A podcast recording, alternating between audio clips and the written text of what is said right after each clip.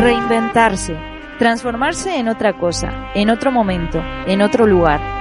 Porque somos energía, luces y sombras, y con eso la mejor versión de nosotros mismos, hasta ahora. Te invitamos a compartir con nosotros las tardes de los lunes y los viernes. En una buena vuelve, pero no somos los mismos. ¿Y vos? Vos tampoco. Conducción y producción, Paula de Alba, Gastón Pinela. Federico Rieffel. Sergio Ferro. Ya sé que aún me queda mucha cosa por hacer. Y sé que tengo encargos que eran para antes de ayer. Seguro que tiene razón en que podría sacar más tiempo al día. Que lo importante es organizarme y no despistarme con tanta tontería.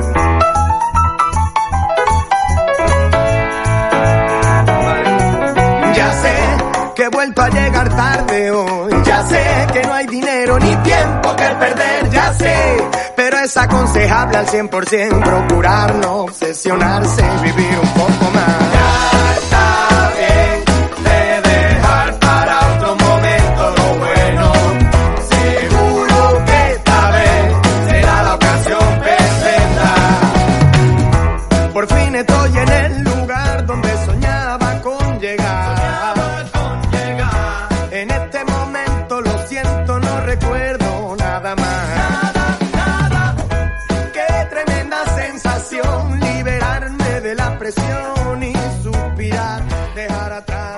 El placer más noble es el júbilo de comprender.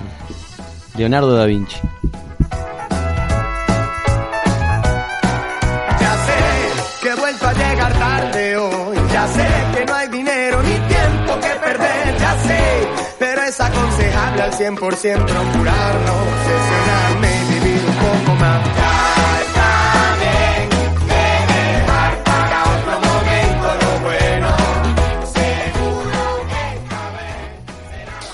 Bueno, buenas tardes. Otra vez lunes, pero otra vez lunes con En una buena, que es otra cosa, ¿verdad? Por supuesto, no es lo mismo. No es lo mismo. Mis lunes ya no han vuelto a ser nunca jamás los mismos que antes. Claro que no. Eh, ¿Cómo están hoy? De- Bien, de- bien. Yo iba a cantar como Les Charlie doy- García, pero me. Les doy permiso para que se acerquen al micro, hablen y... ¿Vale? ¿Puedo Vale. cantar? Sí, puedes. Otra vez. Es lo único que sé, la única parte que sé. Pero Bueno. bien, bien. ¿Cómo estás vos, Paulita? Yo bien, muy bien. La verdad que antes lo- los lunes eran como como que tenía la, la connotación así como de día pa, que empieza la semana, ¿no? Todo así. Y sin embargo, ahora co- con, esto es como que son más divertidos. A mí me gustan más. Por supuesto. Bueno, hoy tenemos un programa cargadito de cosas. Yo, de hecho, casi que no llego a la hora porque, ¿sabes qué estaba haciendo? Mm, ñoquis. No, me estaba intentando memorizar todas las profesiones de Leonardo da Vinci, ya que vamos a hablar de él hoy. Ay, no te puedo creer. ¿Vas a dar vos la columna? No, pero Bueno, pero tal, yo dije, va, voy, me hago la que canchera, así. Puedo puedo decir todo lo que sé sobre él. Ah. eh, pero entonces dije, me voy a aprender todos los inventos, Todo. todas las profesiones. Y viste que casi No no, te llego porque no me dio el día. Ah, ay, tenía que haber arrancado hace una semana. O hace un mes. Así la- que La nada. sensación de que el resumen perfecto es como lo, lo hizo Sergio en su momento con el video. Ah. Genio. Un y genio. de ahí es como una De ahí para arriba, permanente. Un viaje, porque... Estamos en la duda sea, si es ser humano todavía. Sí, ¿no? Pintor, músico, botánico, inventor, eh, hasta ahí llegué. Y hacía unos ñoquis riquísimos. Músico, ¿no? también es músico, era músico. Sí, sí, de todo, de todo. Bueno, se Creo que él inventó las profesiones. Opa. Mm. Y además también, bueno, luego nos va a contar a Sabrina Palleiro cuando venga, nos va a Ya contar llegó, ya llegó. Ya todo sobre él. Y la verdad tengo muchas ganas de saber qué nos cuenta. Pegale grito, entonces que venga ya. Ya. No, espérate, espérate. Un poquito, vamos a justo a presentarnos, vamos a llegar, vamos a relajarnos. Que estamos muy alterados, ¿vale? No, no. Y, No, no. ¿Quién? ¿Quién? ¿Cuándo? ¿A qué hora? ¿Por qué? ¿Cómo? ¿Quién? ¿Cómo? y, y nada, yo al- a, Da Vinci lo conocí por la película del Código Da Vinci. ¿Ah, sí? Mi papá me dijo... Pero ya antes no tenías ninguna noticia de quién era Bueno, sí, sí, sí. Yo a Da Vinci lo conocí en un boliche acá. en Mira. Sí. Mira. Un boliche que se llamaba Da Vinci, es verdad. Bueno. Lo que menos se, se alejaba, lo más cercano a Da Vinci que tenía era la música, simplemente. Sí, un cuadro, nada, no había nada. Nada. Bueno, Fede, tú me has dicho que si no lo conocía de antes, pero es que yo la película de Código Da Vinci por primera vez la vi hace muchos años. Así que Está bien. está Sí, bien. claro. Yo la vi hace poco. Lo que Uno pasa. parece que fuese bastante nueva, pero ya... No, para nada. ¿Cuántos años tiene la película de Código da Vinci? No lo sé, yo me leí el libro ¿2007? también. Pensé que era de antes igual, ¿eh? ¿Cuánto? Puede ser. Incluso incluso más. 2007, pero puede ser de antes. Pero puede ser, do- entre 2005 y 2007 me parece, unos 15 años debe tener. Sí. Entre el 2000 y el 2000. Bueno, seguro que después de 1991 se estrenó. Está, genial. Eh, bueno, ¿qué más vamos a tener Mi hoy? papá me contó de Dime. Da Vinci que está Sí. saliendo en una novela turca. No ¿Cómo no mira las novelas turcas? Pero si se Es murió no, Da Vinci, no ¿cómo tengo está saliendo tele, la no novela? tengo tele. No, Federico, siempre matando a la gente. Da Vinci no se murió. Estás lo mismo que siempre. No se murió. Ese no soy yo, el que hace esas cosas soy vos. Da Vinci está en cada uno de nosotros. Ah. Es Ah. el niño que llevamos dentro. Yo pienso que debía ser bastante niño para tener tanta creatividad. Yo creo que sí, y creo que, que tenía un alma muy juvenil. Siempre está, Mm. ¿no? Como, creo que es parte de. Ya lo vamos a hablar con Sabri, pero como esa búsqueda constante de, de, de aventura sana. ¿no? Sí. No Él de- quería volar, está en el mar, todo, todo, todo. Él quería hacer un montón de cosas. El código Da Vinci es del año 2006. Por eso, 2006. siempre dije 2006. Yo no sé qué me estaba discutiendo. Esther de acá no decía del otro lado. Porque lo miró. Ah, porque te acordás. O sea, tiene una memoria, Esther. Sí, Parece la memoria se llama. Google. se Bueno, llama. Esther, eh, gracias por estar ahí, que si ella no estuviese no estaríamos saliendo, ¿verdad? Este programa. Por supuesto que no. Y, no le esa habíamos manera. saludado todavía al aire. No. Hoy está, mira la sonrisa que tiene, ¿la ven? ¿Eh? Sí, la gente, hasta la gente que está en las casas. ve Ahora vamos a subir una foto de Esther sonriendo al Facebook Es verdad que siempre para que la gente la pueda foto. ver. Eh, Nunca nos contó su momento de felicidad, aquella columna que hablamos sobre la felicidad con Martín López. Sí. Nunca nos contó. Yo estoy, soy rencoroso, yo me acuerdo. Eso no es rencor, eso es buena memoria. Rencor es otra cosa, está enojado por algo, sí. no, pero sí, en realidad soy rencoroso porque me acuerdo que no hizo esa historia suya de felicidad. Bueno, la- Déjame ser rencoroso si quiero. ¿Cuál es el problema? Bueno, además de eso, eh, vamos a, a jugar un ratito. Os traigo un jueguito ahí para... No voy a hacer más comentarios, pero ¿cómo me gustan los juegos? Yo no Sí, sé que tengo que ir a pues- revisarme. Pues vamos a jugar, A no este programa a no golpear la mesa, ¿vale? Eh, Pero vos ya per- quedó eliminado. quédate Sergio quietito, nene. Sergio, como sabe que no puede no golpear la mesa, va a colgar los micrófonos del techo. Dos turnos sin jugar.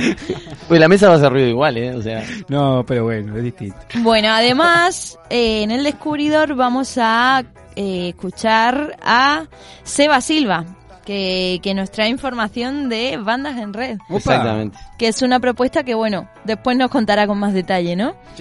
Eh, y bueno, queríamos eh, desde el equipo de Buena agradecer eh, a la gente que estuvo colaborando comprando rifas, rifas que se, que bueno, la segunda tuvo lugar el viernes pasado y que fueron cuatro premios los que se fueron a, a cuatro personas con suerte y, y nada, pero eso que agradecemos eh, mucho eh, Yo puedo. a la gente que está colaborando. Y además, eh, mm, bueno, también un porcentaje de lo que de lo que de lo que mm, Recaudamos. recaudamos con esas con ese con esa Rifas. Hoy el juego es Era el juego. la frase de Paula de Sí. Alba, ¿verdad? Eh, bueno La vamos a donar. la- Deje hay de seguirlo, instituciones como eh, la casa de Mario y la escuela Nueva Acrópolis que a su vez colaboran con eh, otras, con varias instituciones. Casa de Mario, por ejemplo, colabora con varias ollas populares y merenderos en la zona de Pueblo Victoria. También lanzó Casa de Mario la propuesta de donar un abrigo o venía a buscar uno. Algo así como, ¿conocen el perchero Sí, solidario? como los percheros solidarios. bueno, pero es un lugar fijo. Entonces, si vos precisas un abriguito, vas por ahí y te puedes llevar una campera. Y si tenés uno para donar, vas por ahí y lo dejas. Así que eso es Casa de Mario y la Escuela Nueva Acrópolis también colabora con varias instituciones. Y una de ellas que es también una red, como que se distribuye las donaciones en distintos Mm. merenderos, eh, refugios y demás.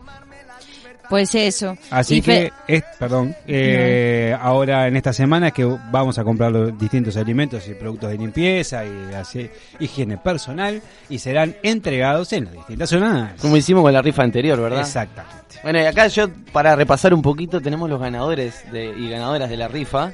Ajá. Este, que, bueno, del pastel eh, bien de pocha, de un postre de elección de bien de pocha, lo ganó Silvana Viera. Eh, después Marcelo Barreto se ganó el cuadro de Sebastián Jiménez. Y eh, Silvana Fernández, el calendario, calendario azteca, azteca. que le mal dicho sol.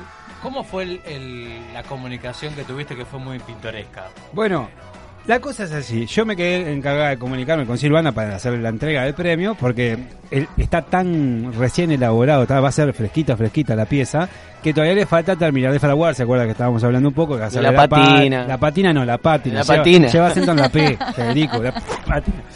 Y entonces me comunico y se puso tan contenta que dice que Nunca se ganó nada. Y nos contó una historia de una vez jugó 100 pesos a la tómbola y ganó 82 pesos. Así que la única vez que fue a ganar perdió. Sí.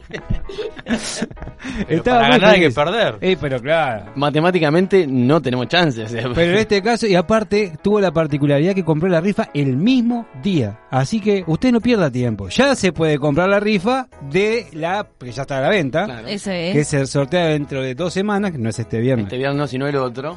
Y que eh, ya tenemos por lo menos tres premios. Perdón, eh, después contamos los premios de la nueva rifa, si querés contar esto. Me falta el último, nada Sí. más, que es el asta de ciervo, este maravilloso líquen donado por Tierra y Humus Orgánico.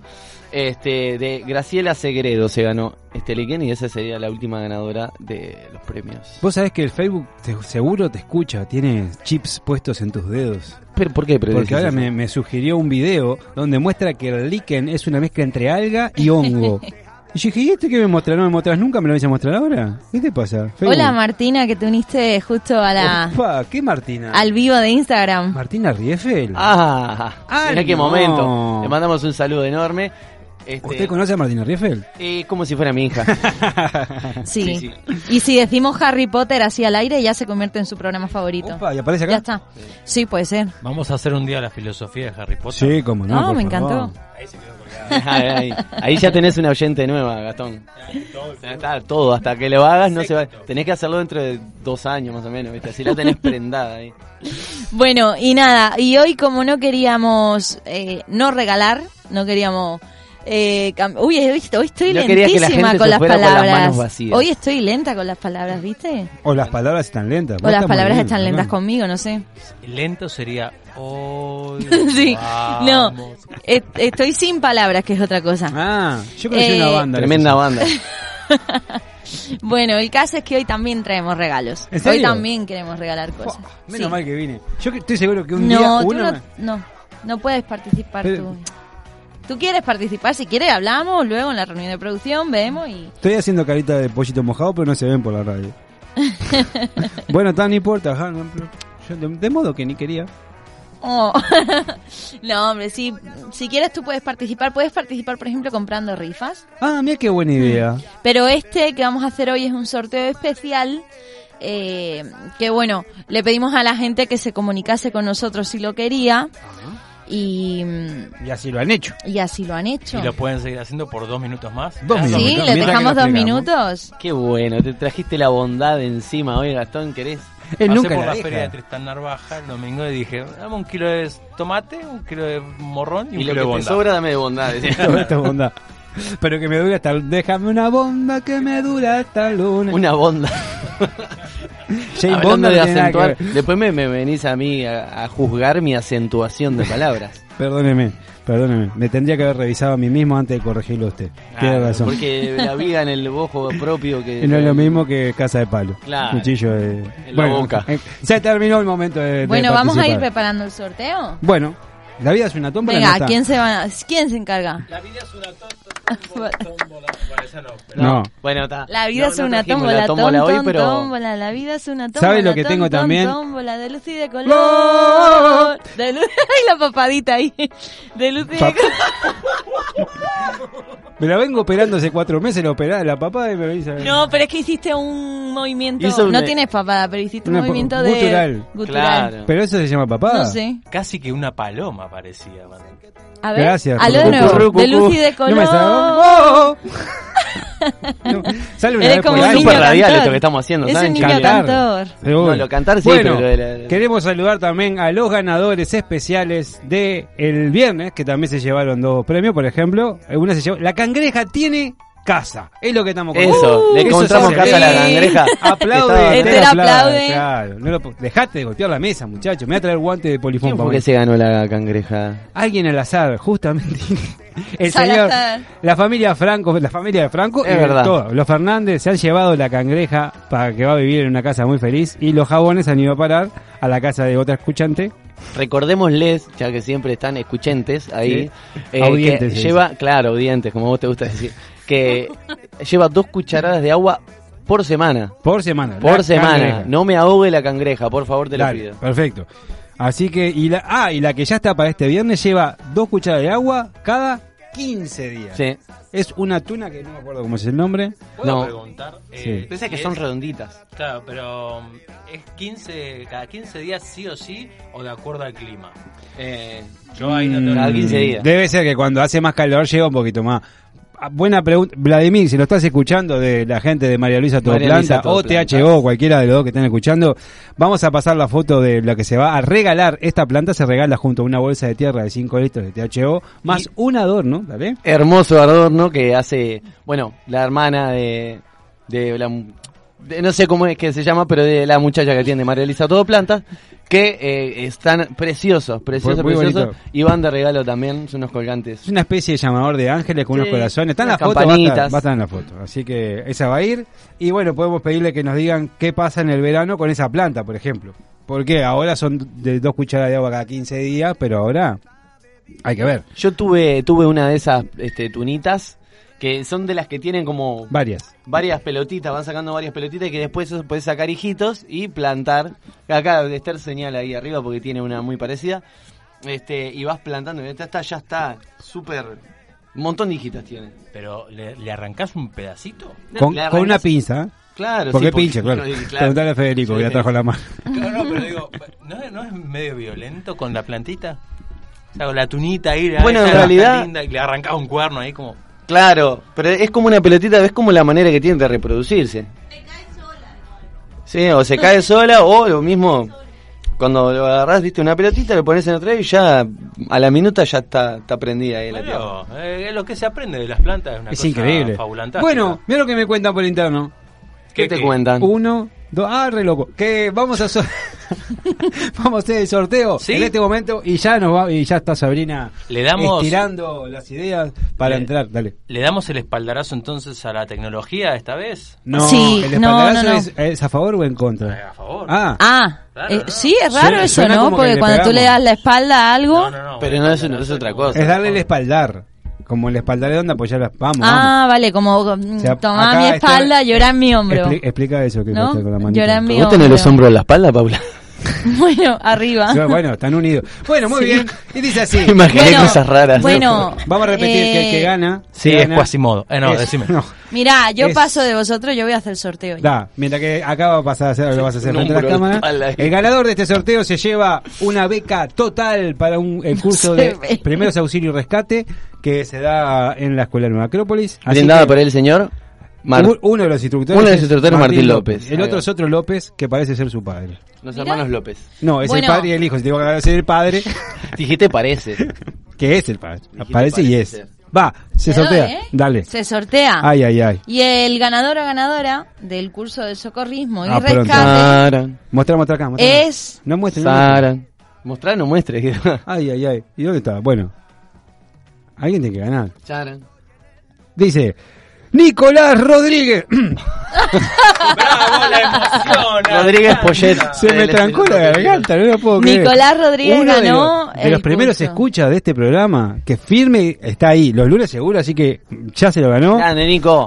Le vamos a mandar un gran abrazo al, al primo Nico, que se ganó el- la beca total. ¿Qué te Genial. Me emocioné. Y en verano vamos a ser todos sus amigos, ¿verdad? Porque va a poder salvarnos en la playa. No, pero no es En un las curso montañas te de- puede salvar. No es un Ah, curso en de cualquier bañista. sitio. Justo, Pero no va a salir Sí, va, va a aprender maniobra de ejemplo Bueno, está, pero... seguramente sepa salvar en la playa y Claro. también en la montaña, pero Tiene dije en verano, no, no dije razón. dónde. En verano seguro. a Yo ya me lo imaginé en el reparto de Baywatch. Con una Salvavidas, viste, abajo del brazo, tipo onda David Hasselhoff. Bueno, mira, me diste una gana de escuchar una canción. Bueno, vam- vamos a escuchar una canción, Ah, pero, la voy a elegir yo, ¿vale? Bueno, Bueno, vamos a escuchar una canción que me gusta mucho de un músico gallego, gallego de Galicia. ah, ok. No genérico, ¿no? No, pues genérico, no. Bueno, de Galicia. Eh, se llama Joel López y esta canción se llama Hombre de ninguna parte y habla, eh, bueno, por lo menos a mí, a mí me parece que habla un poco de el hombre de aquí y el hombre de allá en cuanto mm, a cuando una persona viene a Latinoamérica y como que los horarios son diferentes y parece, bueno, habla de eso, Muy hombre de ninguna parte.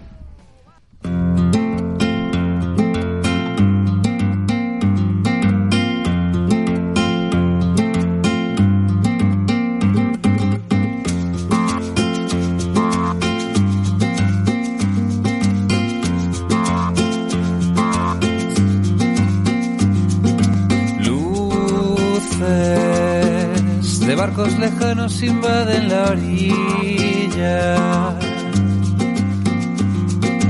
Humo, a lo lejos las llamas en el horizonte. La luna asoma un rostro diferente a este lado del mundo y la gente asoma un tono diferente a este lado del mar.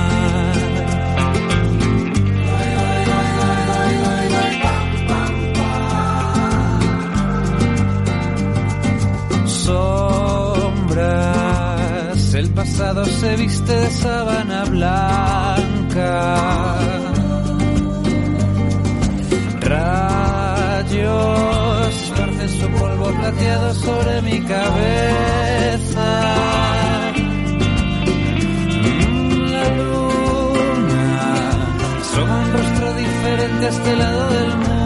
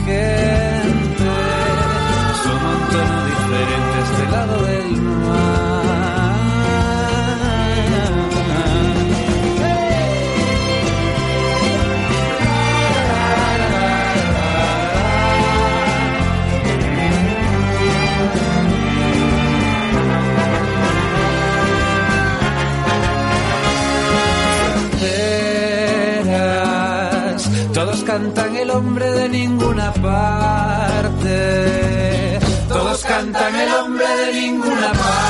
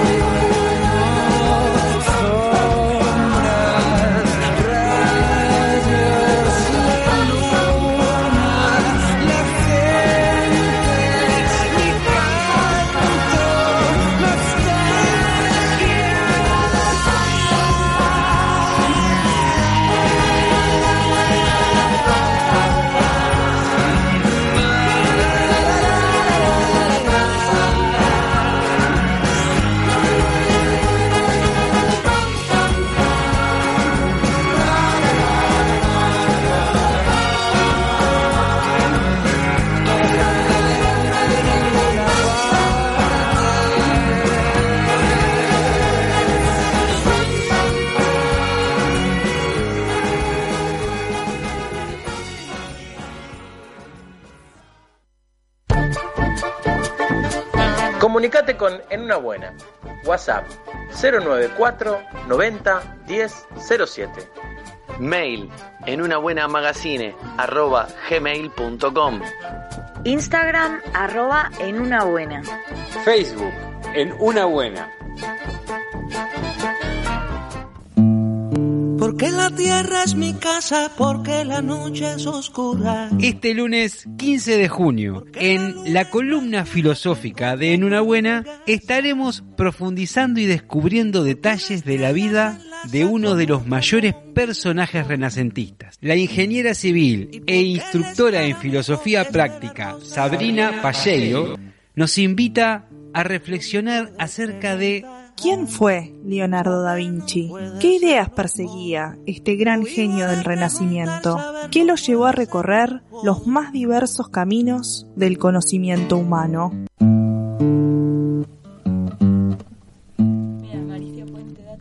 Bien, Pau, me ganaste esta vuelta. Vamos. La verdad que me sacaste el puesto de siempre ganar con la Se palabra. escuchaba un serrucho detrás ahí hacía. Me querés llevar el puesto. Porque estaba muy colgada con la suerte. canción y además vi que Mauricio Puente a ti Sí. se unió al, al Instagram y... Lo y quería como- saludar. Claro, Jus- Te justifico una buena causa. obvio. Eso no te hace sacarme el puesto porque las mías siempre son sin causa ninguna, interrumpir así de la nada. Bueno, ya está en el estudio con todos los demás. Sabrina Palleiro, muy bienvenida, un gustazo que estés con nosotros. Muchas gracias a todos, muchas gracias por invitarnos nuevamente. Es un placer para mí estar acá con ustedes eh, para hablar justamente de este tema tan fascinante como es el personaje de Leonardo da Vinci, que de la historia seguramente sea uno de los personajes más interesantes que podemos encontrar. Creo que Paula ya nos estuvo contando un poco, estuvo adelantando. Hicimos los deberes, se llama. Muy bien, Acá nos, así me pregu- gusta. nos preguntan por Instagram, un tal señor Mauricio, si trajiste el piano de cola.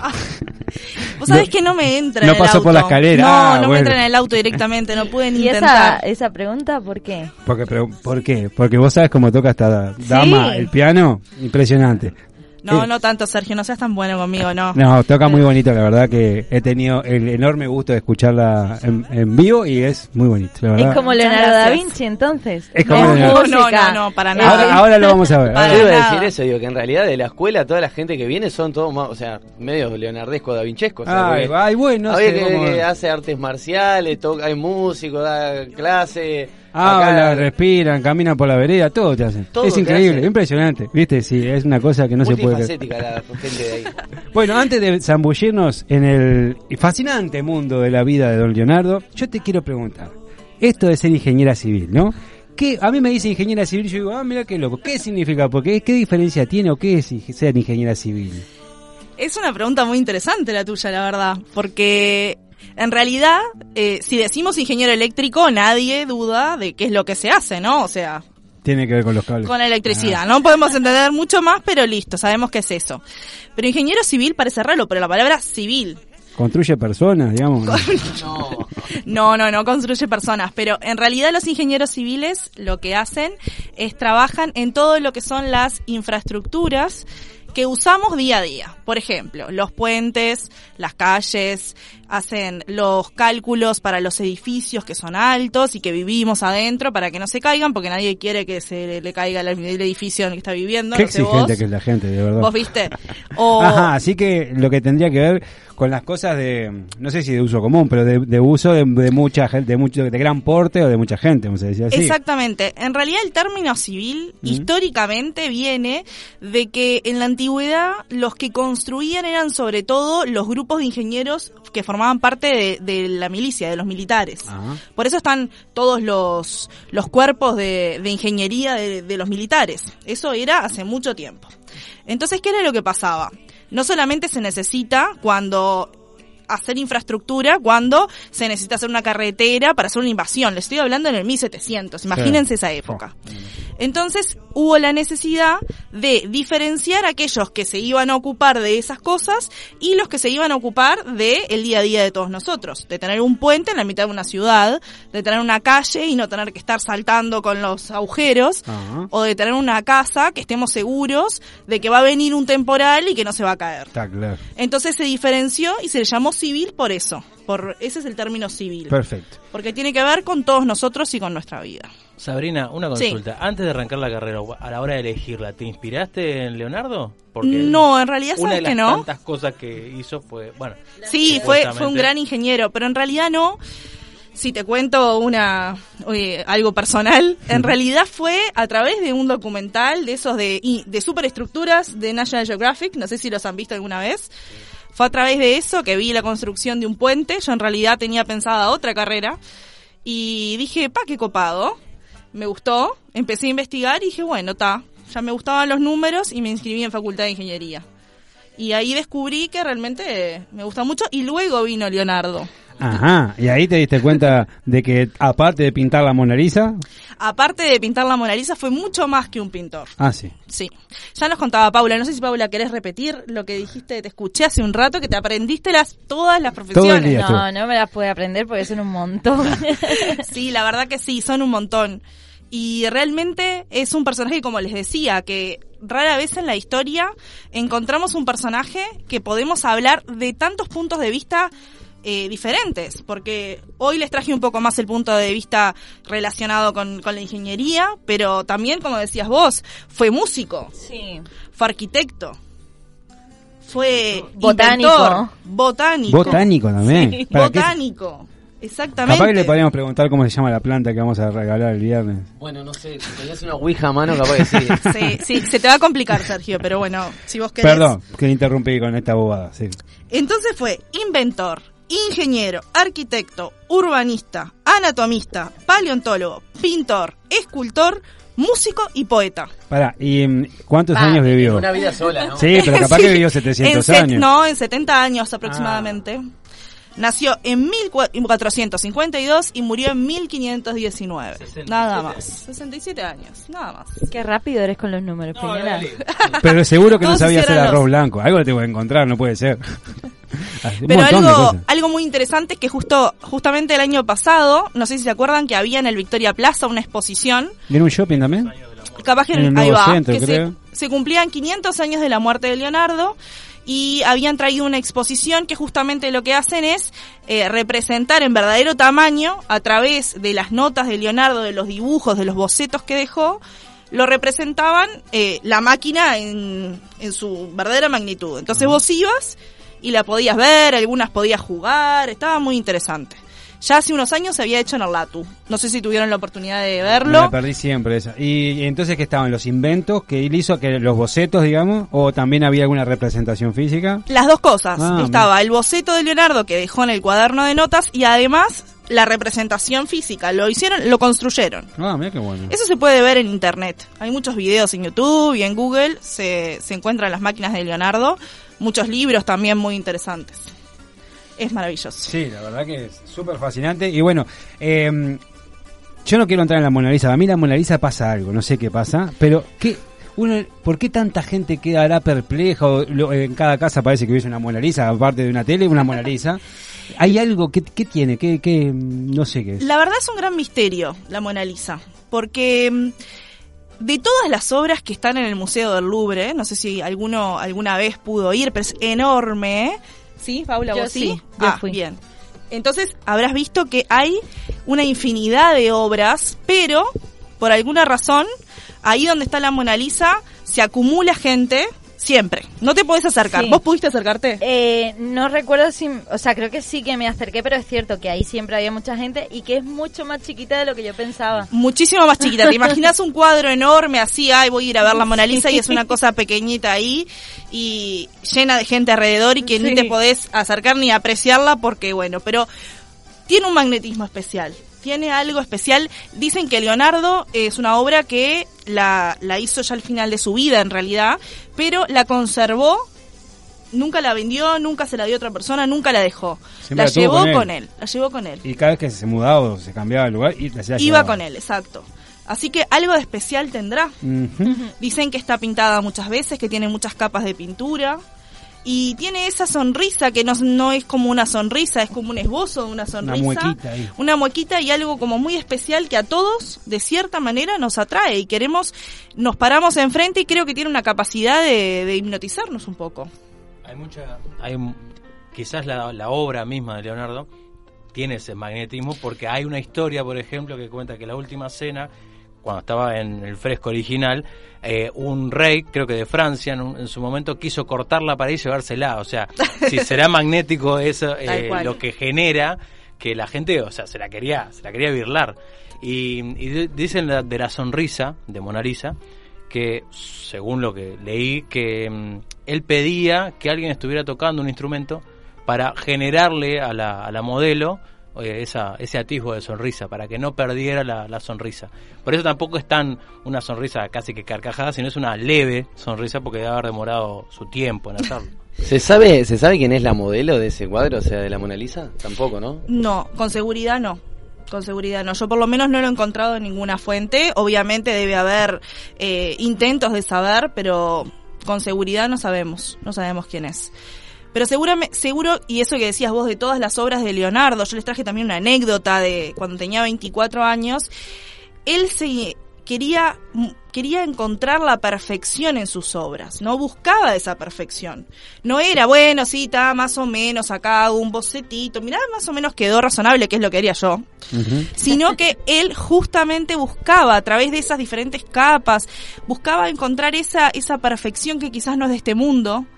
Y muchas veces se dice que, que no terminaba sus obras, ¿no? Dicen que ah, era medio vago porque dejaba muchas cosas sin hacer, pero en realidad, más que no terminar, un personaje como Leonardo, con lo que significaba, era justamente ese deseo de volver a ver las cosas y de perfeccionarlas un poquito más, y de perfeccionarlas un poquito más.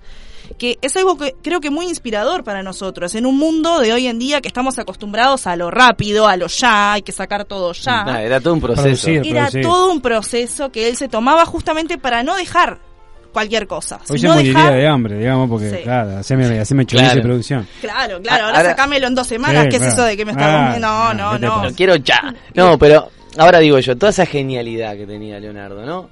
Eh, era la traía consigo misma, de, de- consigo mismo de- de- desde el nacimiento o a alguien le, le enseñó a pensar, le enseñó a hacer cosas, tuvo sus maestras y sus maestros, me imagino. Qué buena pregunta, porque ahí podemos empezar Punto un poco Federico. con... Una notita maestra para el examen, por favor. Sí, podemos empezar a hablar un poco de su niñez, porque él nació en realidad cerca de eh, la ciudad de Florencia, en un lugar que se llama Vinci. Por eso es Leonardo da Vinci. O sea, imagínate vos, Sergio, que podría ser Sergio de Montevideo. Opa, Podría ser así. En esa época muchas veces se adquiría como apellido el lugar de nacimiento. Ajá. O la Eh, profesión también. O la profesión también. La Exacto. profesión del padre o de la familia. ¿no? Correcto, correcto. Entonces, él nace en una zona muy campestre.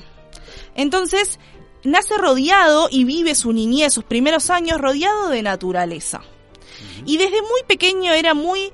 eh, pasaba mucho tiempo observando la naturaleza y se iba como llevando eh, pequeños objetos que le llamaban la atención. Y se cuenta que su cuarto estaba lleno de esos pequeños objetos, que algún animalito, alguna piedra, algún fósil que encontraba por ahí, y los tenía todo como museo adentro de su cuarto. ya desde pequeño, digamos, Ya desde arrancaba. Un observador innato, se puede Un decir. explorador innato, exacto. Por alguna razón, desde muy chiquito le, le llamaba mucho la atención el vuelo de un pájaro, el movimiento de un río. Era un niño especial. Vamos a decir que no era un niño común y corriente. Yo lejos, cuando era una niña, lejos de, de- de esas cosas, ¿no? No sé ustedes, pero... Yo, yo sí, hasta los 15 jugué PlayStation, me parece, 18, 20 y pico. Estaba súper atenta a los gráficos, ¿verdad? Claro, Claro. Ahora me sirvió pila para mi vida, es un montón. Entonces, ¿qué es lo que pasa? El padre se da cuenta que no era un niño común y corriente. Y agarra y dice, le habla con justamente Andrea del Berroquio, no sé si lo han nombrado. El apellido me... ¿Te suena, de algún lado. Es un también un gran pintor. rena- exacto, un gran pintor renacentista y logra que lo ingresen a Leonardo en el taller. Obviamente de haber ingresado, A barrer, eh, sí. a lavar claro, pinceles. Por supuesto. A aprender un poco de este Andrea del Berroquio que se decía que tenía una técnica perfecta en la pintura. Ajá. Así que necesitaríamos saber Era un es- gran pintor. un gran pintor. Y él tenía un atelier, vamos a decir así, un taller. un taller con donde justamente en ese momento no es que se iba a la universidad como hoy en día que vas te inscribís con la con la escolaridad de- del liceo decís bueno me quiero inscribir y vas a clase no necesitabas un padrino Ah. Entonces Andrea del Berroquio lo, le empieza a enseñar despacito y ya a los 24 años era un asistente destacado. No era cualquiera. Y ahí está la anécdota que yo les decía, que les traje, que es muy interesante porque eh, Andrea le dice, bueno, como se estaba portando bien, necesitaba, vamos a darle un protagonismo a Leonardo. Imagínense al, ese momento. Le hacen una, un encargo a Andrea que es eh, el nacimiento de Cristo. Entonces, justamente, le dice a Leonardo, Leonardo, vos vas a poder pintar este angelito que está acá en la esquina, ¿no? Ese angelito que, bueno, Andrea, ¿qué, qué es lo que habrá dicho? Si, le, si no sale muy bien, es este de acá. no la nada. idea del cuadro es otra, no pasa una nada. nube adelante. Claro, la arreglamos, no pasa nada. Pero ¿qué hace justamente Leonardo?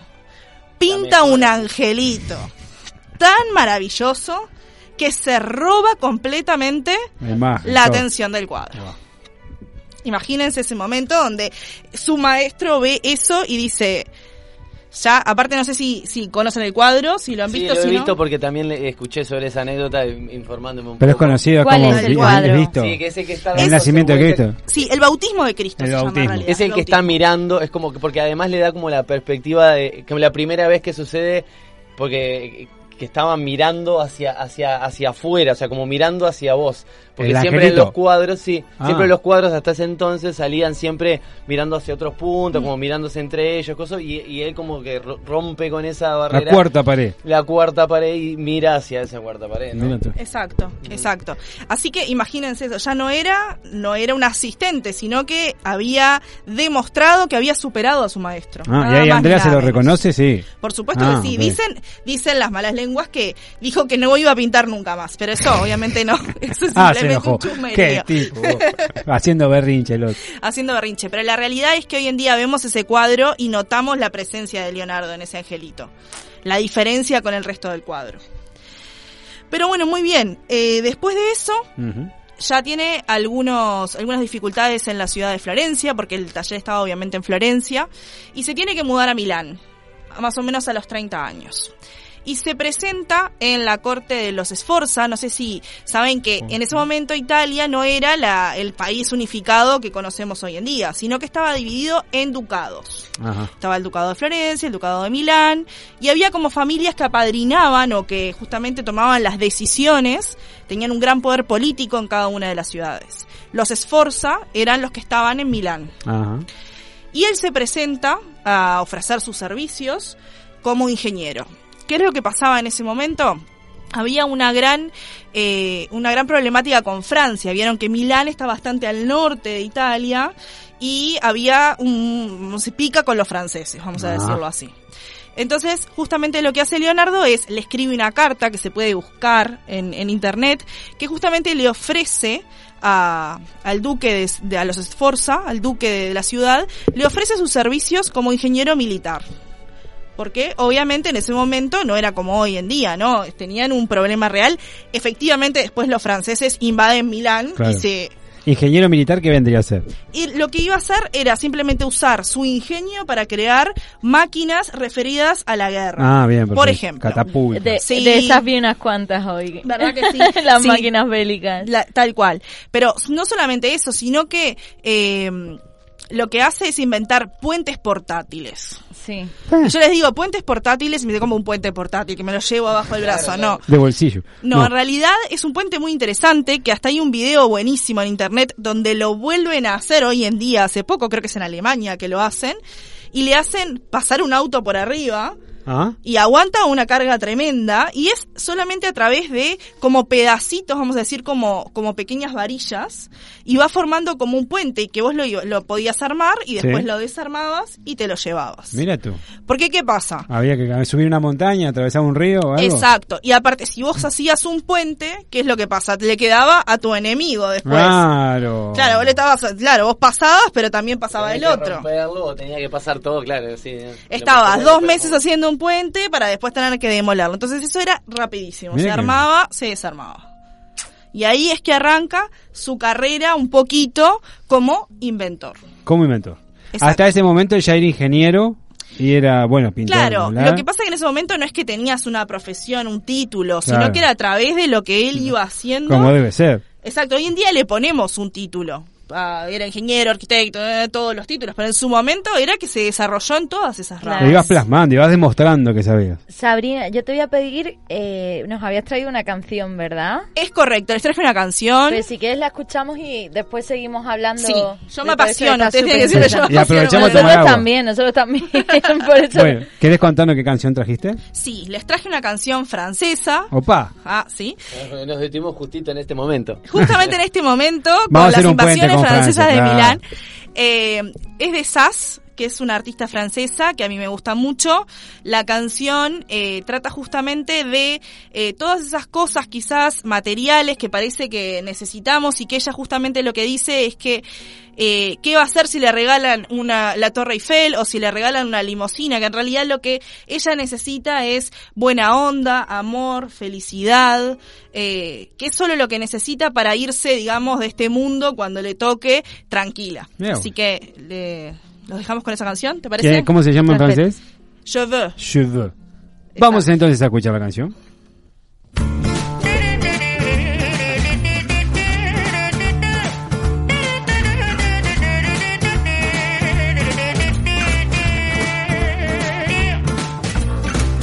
Donnez-moi une suite au Ritz, je n'en veux pas des bijoux de chez Chanel, je n'en veux pas. Donnez-moi une limousine, j'en ferai quoi? Offrez-moi du personnel, j'en ferai quoi? Un manoir à Neuchâtel, ce n'est pas pour moi. Offrez-moi la tour Eiffel, j'en ferai quoi?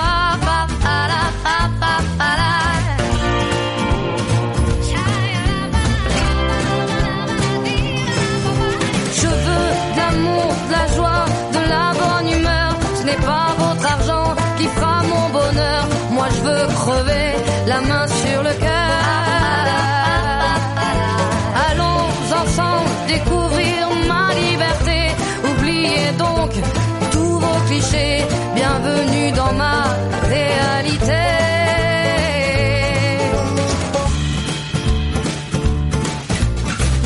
J'en ai marre de vos bonnes manières, c'est trop pour moi. Moi je mange avec les mains et je suis comme ça.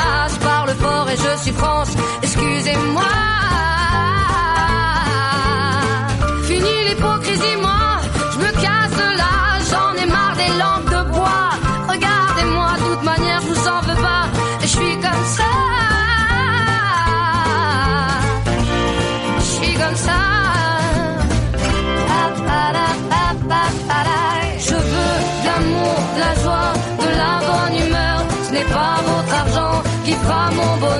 Moi je veux crever la main sur le cœur.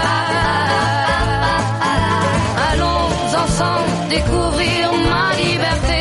Oubliez donc tous vos clichés. Bienvenue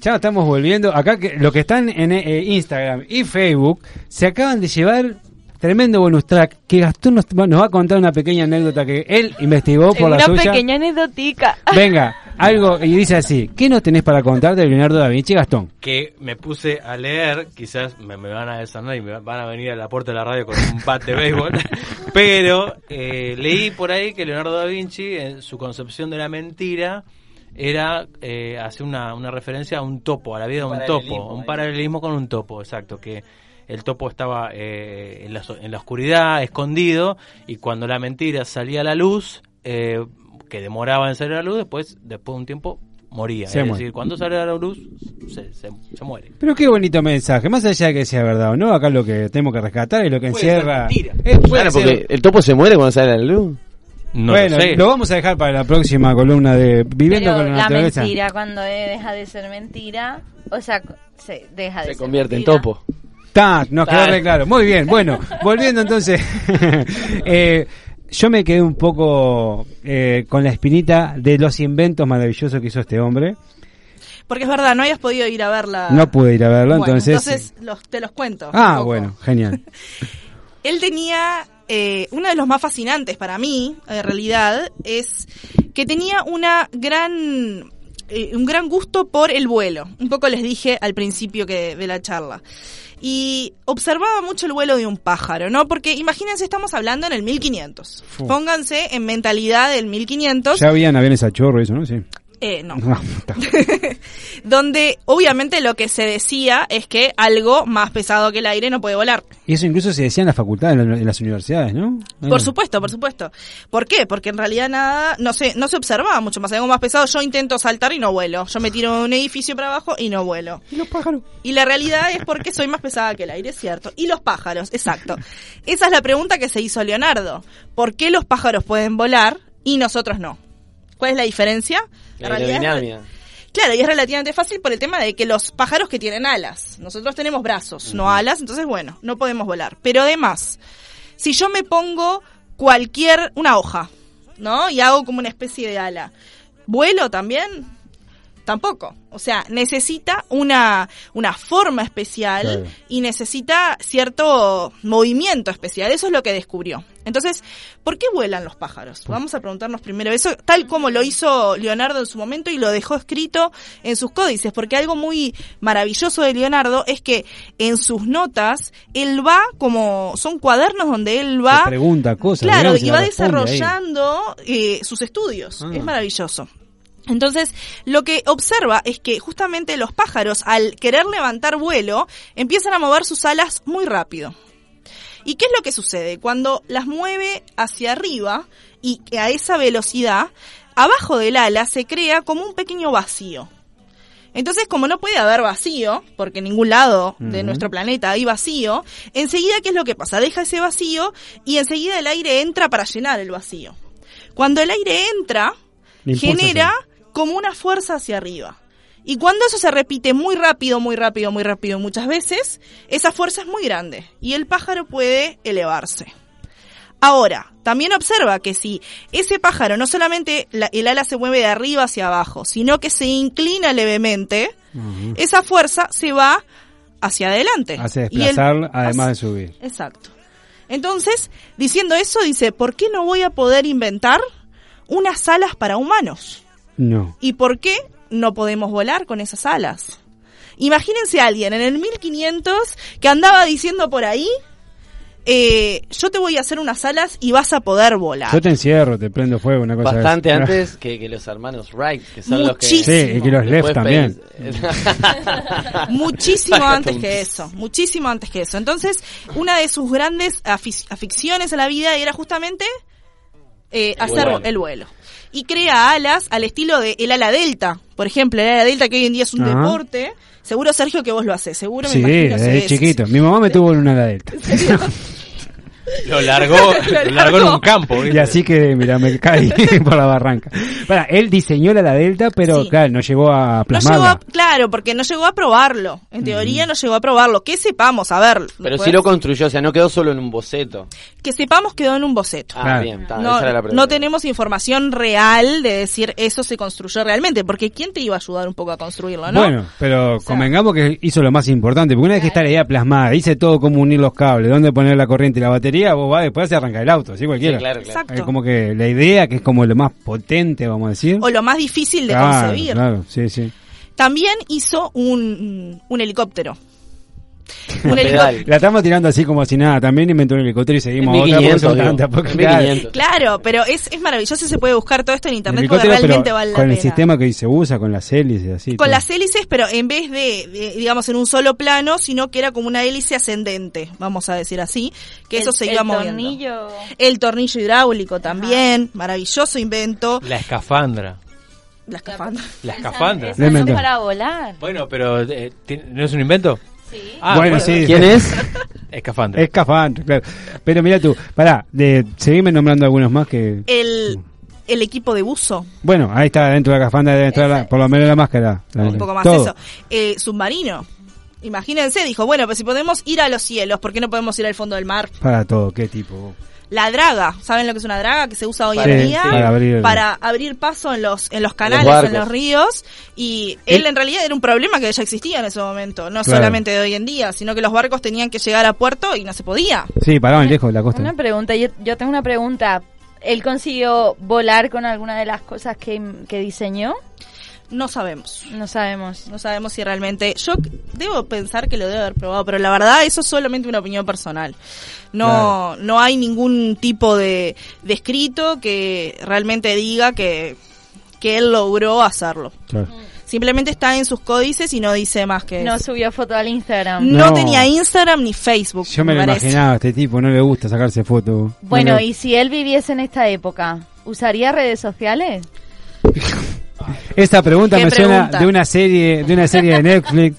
Me Pero- parece que viene por ahí. Se- Por lo, por lo menos sabemos si alguien se inspiró en alguno de sus bocetos o de sus cosas para... Eso seguro, por supuesto que sí. O sea, por supuesto que sí. Eh, muchos de los inventos que hoy en día los tenemos como el, ya te digo, el traje de buzo, el Claro. submarino, todas esas Obvio. cosas existen desde siempre. Ahora sí, el realmente el inventor del submarino re- va a decir si Ah, claro. si lo sacó de Leonardo da Vinci. Claro, no, el copyright no no tengo de- información, de- claro, no, no tengo claro. información como para decirte con seguridad. Claro, Pero- no, no, obvio, obvio, obvio. Creo que los todos los grandes estudiosos, hay muchas cosas aparte, son infinitas las cantidades de, de inventos que dejó y seguramente muchos se habrán inspirado en sus inventos para Sí, sí. hacer otros, ¿por qué no? sí, sí, antes no se había planteado, ¿no? Sí, sin duda.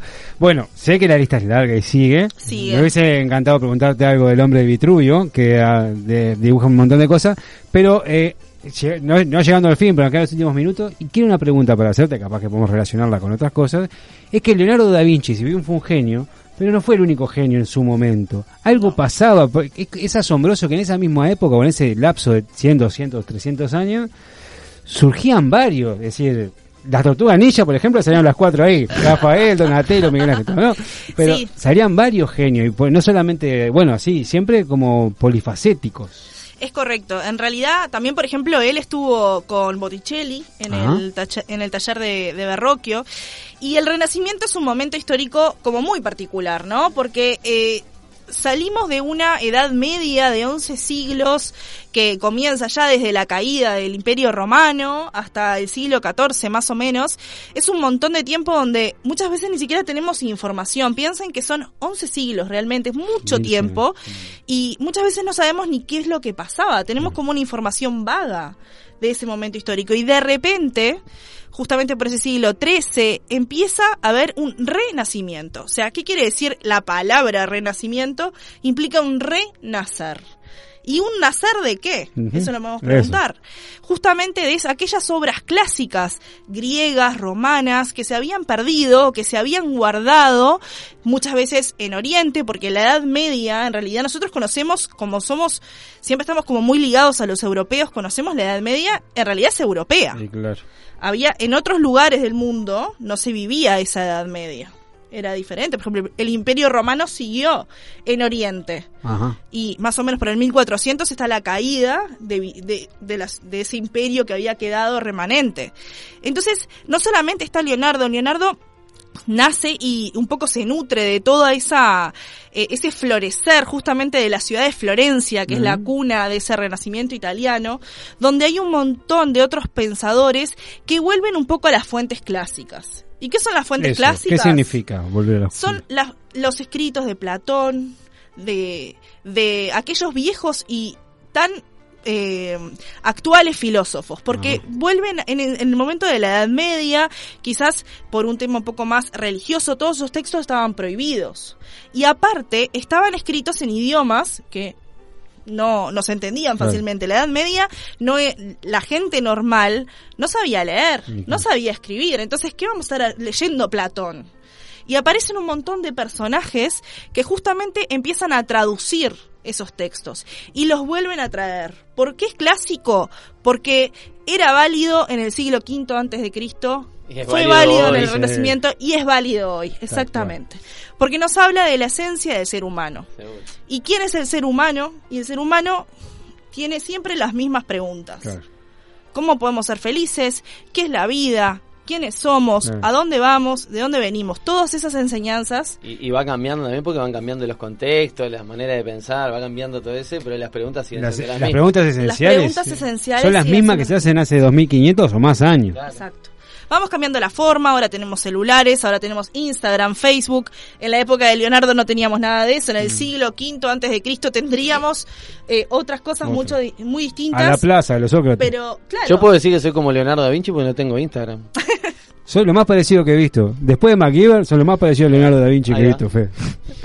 Perdón. Pero la realidad es que justamente aparecen todos estos personajes y que van eh, trayendo esas enseñanzas nuevamente. Y se vuelve a formar, por ejemplo, lo que es la Academia de Platón, Eso. que es un, un personaje que se llama Ficino, quizás lo han, un, un filósofo, que justamente lo que hace es traducir todas esas obras, hace un gran trabajo de traducción y de llevarlo al día a día de, de todos, ¿por qué no? Justamente en esa, en esa academia que se puede visitar hoy en día donde era, está donde era En Florencia mismo. en Florencia mismo, y justamente la idea no era un grupo simplemente de personas que se juntaban a hablar, sino era un, realmente querían eh, aplicar esas enseñanzas con una forma de vida, con una forma, con una moral especial. No era solamente conocer y bueno, vamos a juntarnos a hablar de qué es lo que dice y después bueno, hacemos lo que... Sino justamente que se notara, así como era en la escuela pitagórica, que se notara que las personas, justamente el filósofo no es solo filósofo de mente, sino que es filósofo por su forma de vida. Claro. Y eso es lo que nos enseña. Aquello de aplicar las enseñanzas. Aquello de aplicar De las ponerlas en práctica. de ponerlas en práctica. Así que la, la Academia de Florencia se puede decir que como que retoma esto de, ¿no? De Sí. analizar, de ver qué quiere desmenuzar la cosa y... y justamente una familia muy muy importante en este contexto histórico que tiene una mala fama, realmente tiene una mala fama, que es la familia Medici. Sé que hay varias series y todo que hablan de un montón de cosas que no no lo dudo, pero igualmente tienen un rol muy importante dentro de este renacimiento porque eran aquellos que tenían el dinero para justamente pagarles a los a aquellos artistas Claro. y que pudiesen desarrollar su arte, porque para que vos puedas desarrollar vivir como artista tenés que tener a alguien que te quiera comprar tu arte. porque- allá hay dos sentados en la esquina que están intentando sobrevivir de la música. Imagínate, Da Vinci, que te demoraba 20 años en hacerte una Mona Lisa. Pará un cacho, Da Vinci. Pero justamente ellos no lo hacían para poder, eh, no querían comprar un cuadro para colgar en el living, sino que justamente lo que querían era motivar ese espíritu. ¿Cómo, cómo era que se llamaba esa figura? La fa- los No, Medici. Ah. No, o sea, eh, eh, eso de... Mecenas. Ah, Mecenas, mecenas, eso. Exacto. Y Lorenzo da Vinci de Medici fue muy importante. Eran banqueros en realidad. Ajá. que hicieron justamente su fama, en realidad su fortuna, a través de que eh, empezaron como pequeños prestamistas y justo le prestaron dinero a una persona que eh, les dijo que iba a llegar a cardenal. Y era una persona bastante común y corriente y él confió en, en él. Dijo, bueno, yo te voy a padrinar en su pequeño banco. ¿Y qué es lo que pasó? Esa persona llegó justamente al Vaticano. Y cuando llegó al Vaticano, lo que hizo fue, a través de los Medici, los Medici manejaban todas las, las cuentas del Vaticano. Y eso lo que hacía era un gran poder, una gran influencia política y económica. Y eso hizo financiar buena parte de todos estos artistas del Renacimiento. Exacto. Para Como que pudieran por- desarrollar su, su- sus artes, digamos. Su arte, por ejemplo, para ponerles un ejemplo práctico, eh, no sé si conocen la, la, la catedral de Florencia, esa tan enigmática catedral que tiene como 100 metros de alto. Es la que pintó Miguel Ángel, ¿no? No me Eh, acuerdo. no. No, me confundí. Pero justamente es la que tiene una cúpula como Mm. bastante grande. ¿Y qué Sí. pasaba?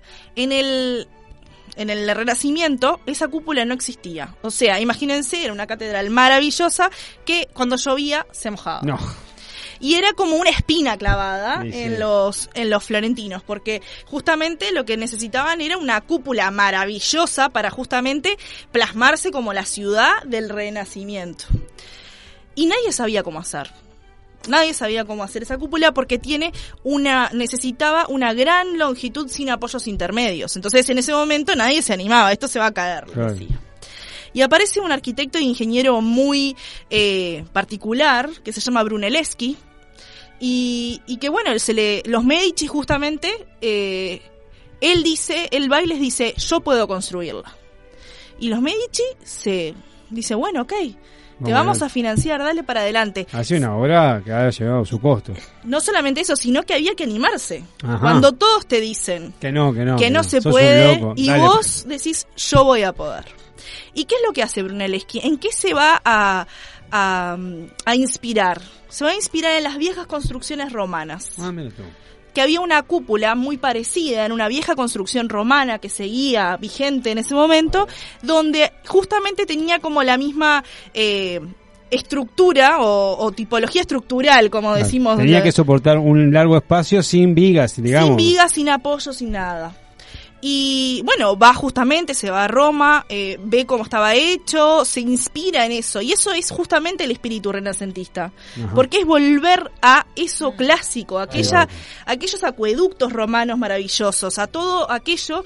Acuérdense que en la Edad Media no, no había Sí, baños, agua no había agua caliente como, No. o, acueductos como los romanos. No había cepillo de dientes, yo no puedo Ah, creer. no. No había cepillo de dientes. ¿Había off para el mosquito? Sí, eso sí, no. Ah. A ver, o, o fuego había. Y es justamente ese volver a esas fuentes, a ese conocimiento que en algún momento por alguna razón desapareció. Un poco a contrapelo de que lo nuevo siempre es mejor. Un poco con- exacto, exacto. Digo, Es crear algo nuevo, pero no de cero. no, es, Sino con la referencia de con la la- referencia de la de- exacto. es como a- a realmente agarrar lo que estuvo bien hecho y seguirlo usando. Y si esto funciona. Cuadro que, el cuadro que gana no se cambia, muchachos. Claro. ¿Cuándo lo tenemos que aprender? Y es justamente que hoy en día siguen, eh, sigue en pie. Ajá. La cúpula que vemos es la cúpula de Brunelleschi. Tiene como 500 años. Tiene como 500 años. ¿Qué te?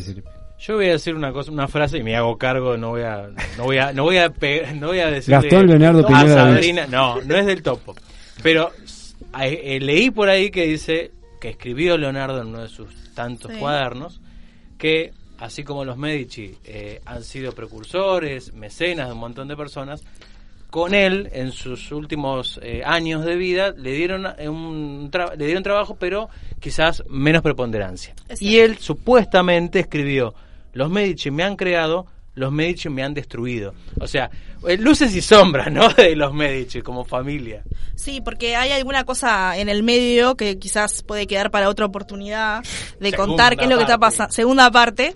La realidad es que al final de la vida de Leonardo, el que lo apoya es Francisco I, el gran rey de Francia, que fue mecenas de las artes y de las letras. Un personaje muy, también muy interesante, que lo lleva justamente al castillo de Clos-Lucé, en Amboise, muy cerca de donde él vivía y que lo llama su padre, porque cuentan que existe un pasaje entre ese castillo y el castillo donde él vivía y que él iba, muchas veces Francisco iba a visitarlo y a pedirle consejo. Porque Leonardo no solamente, y esto es en palabras de otros, de otros grandes historiadores de la época, no solamente era todo lo que dijimos, sino que además era un gran filósofo. Porque justamente la filosofía, ¿qué es lo que busca? ¿Qué es lo que significa la palabra? Es amor a las sabidurías, filosofía. ¿Y qué es lo que buscaba Leonardo? Buscaba la verdad. La belleza, conocer. No se quedaba únicamente con, bueno, sí, los pájaros vuelan, sino que por qué vuelan y cómo yo puedo aprender de eso y por qué eh, conocer realmente la verdad dentro del movimiento de un río. Es, era conocer justamente esa sabiduría que está en la naturaleza. Sí, no Y- solo conocerla, sino que a su vez cómo usarla a favor, ¿Cómo usarla a aprender favor? de ¿Cómo ella aprender de claro, y volviendo a la pregunta, porque hay que terminar siempre como, como se empieza, que me hacían, de quién fue su gran maestro.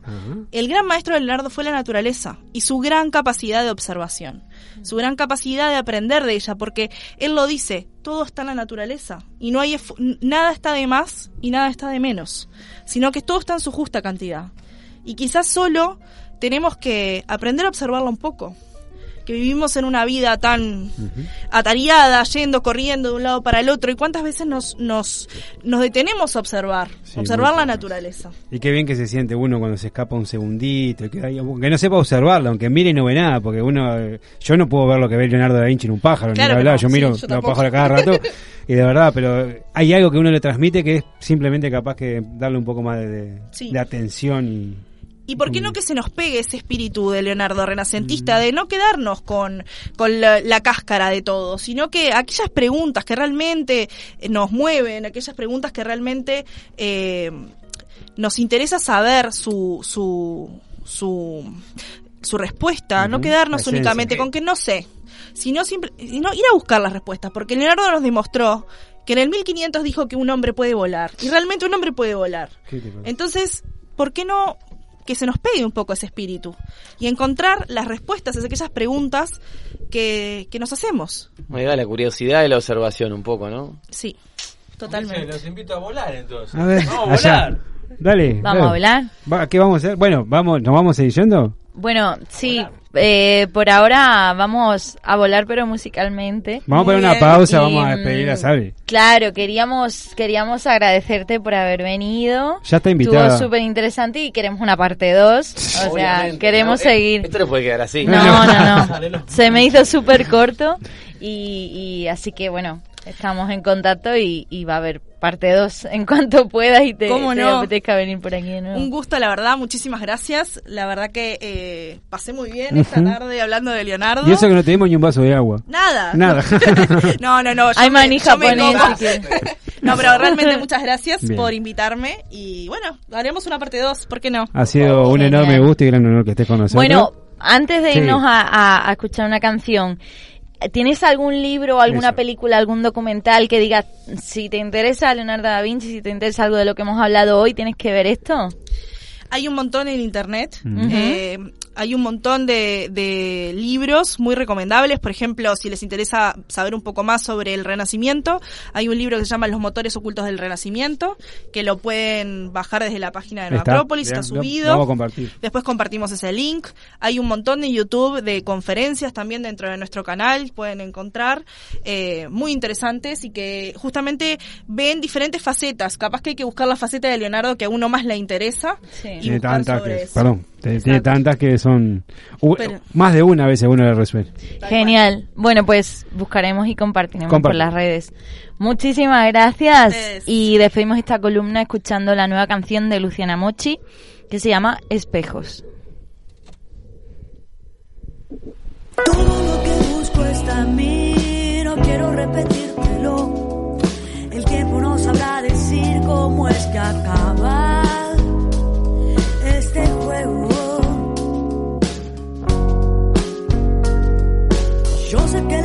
es así, estamos soportándonos. El tiempo no sabrá decir si la canción tiene un final o está empezando. Todo lo que dije de vos, me lo fui diciendo a mí.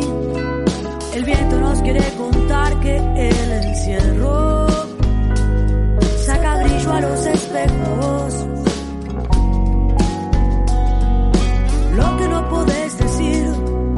está apagando un poco, sí. El tiempo nunca habla de más, somos nosotros con cada gesto. Y mañana cuando el futuro sea el presente, lo gente si no quieres conversar. Porque el mundo siempre es plano cuando el corazón proyecta y somos una línea recta de esto que se viene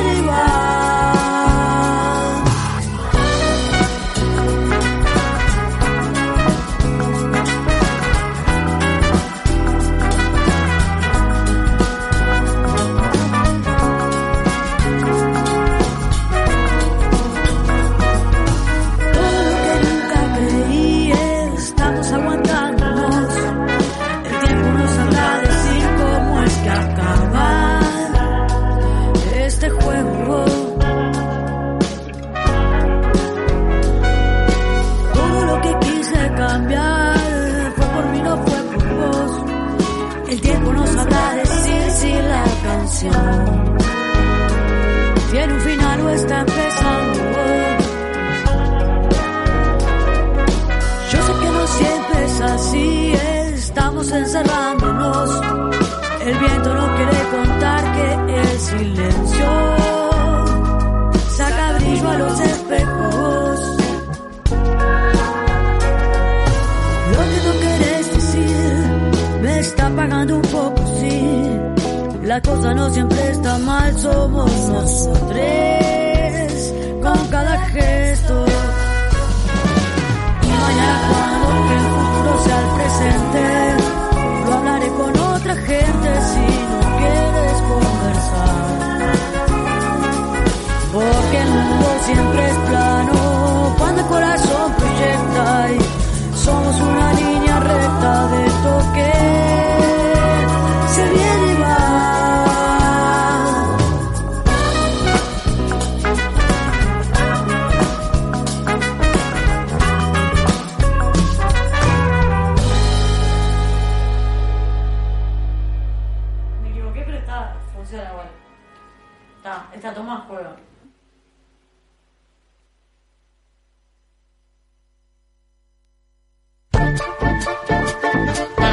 Comunicate con En Una Buena.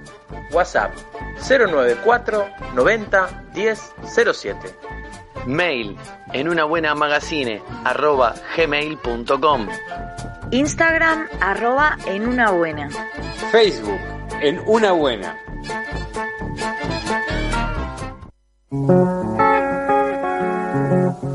Te hace sociabilizar, pasarlo bien, llegar a situaciones extrañas, perder la noción del tiempo. Te hace volar la imaginación. ¿Pensaste que hablábamos de algún alucinógeno?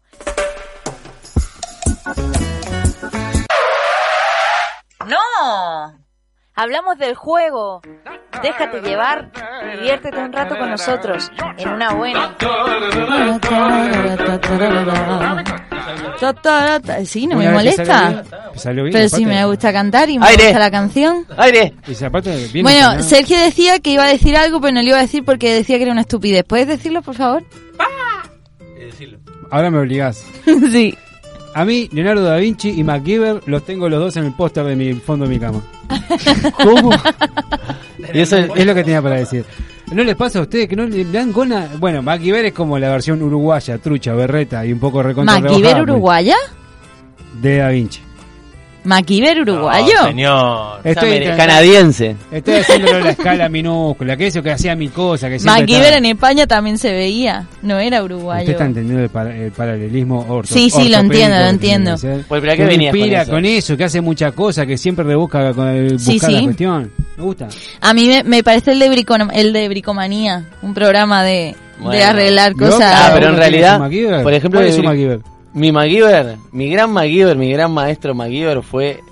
Mira, tengo dos. Uno, uno de, de mis antepasados, de mi sangre, que es mi abuelo. Ah, ante, Sí. ah, bien. Sí, pero ese es un antepasado ahora ya. y, y, y un amigo ahora que se llama Pablo Fagunde, que tiene una remera incluso. Un abrazo gran Pablo Fagunde. ¿Usted tiene su MacGyver?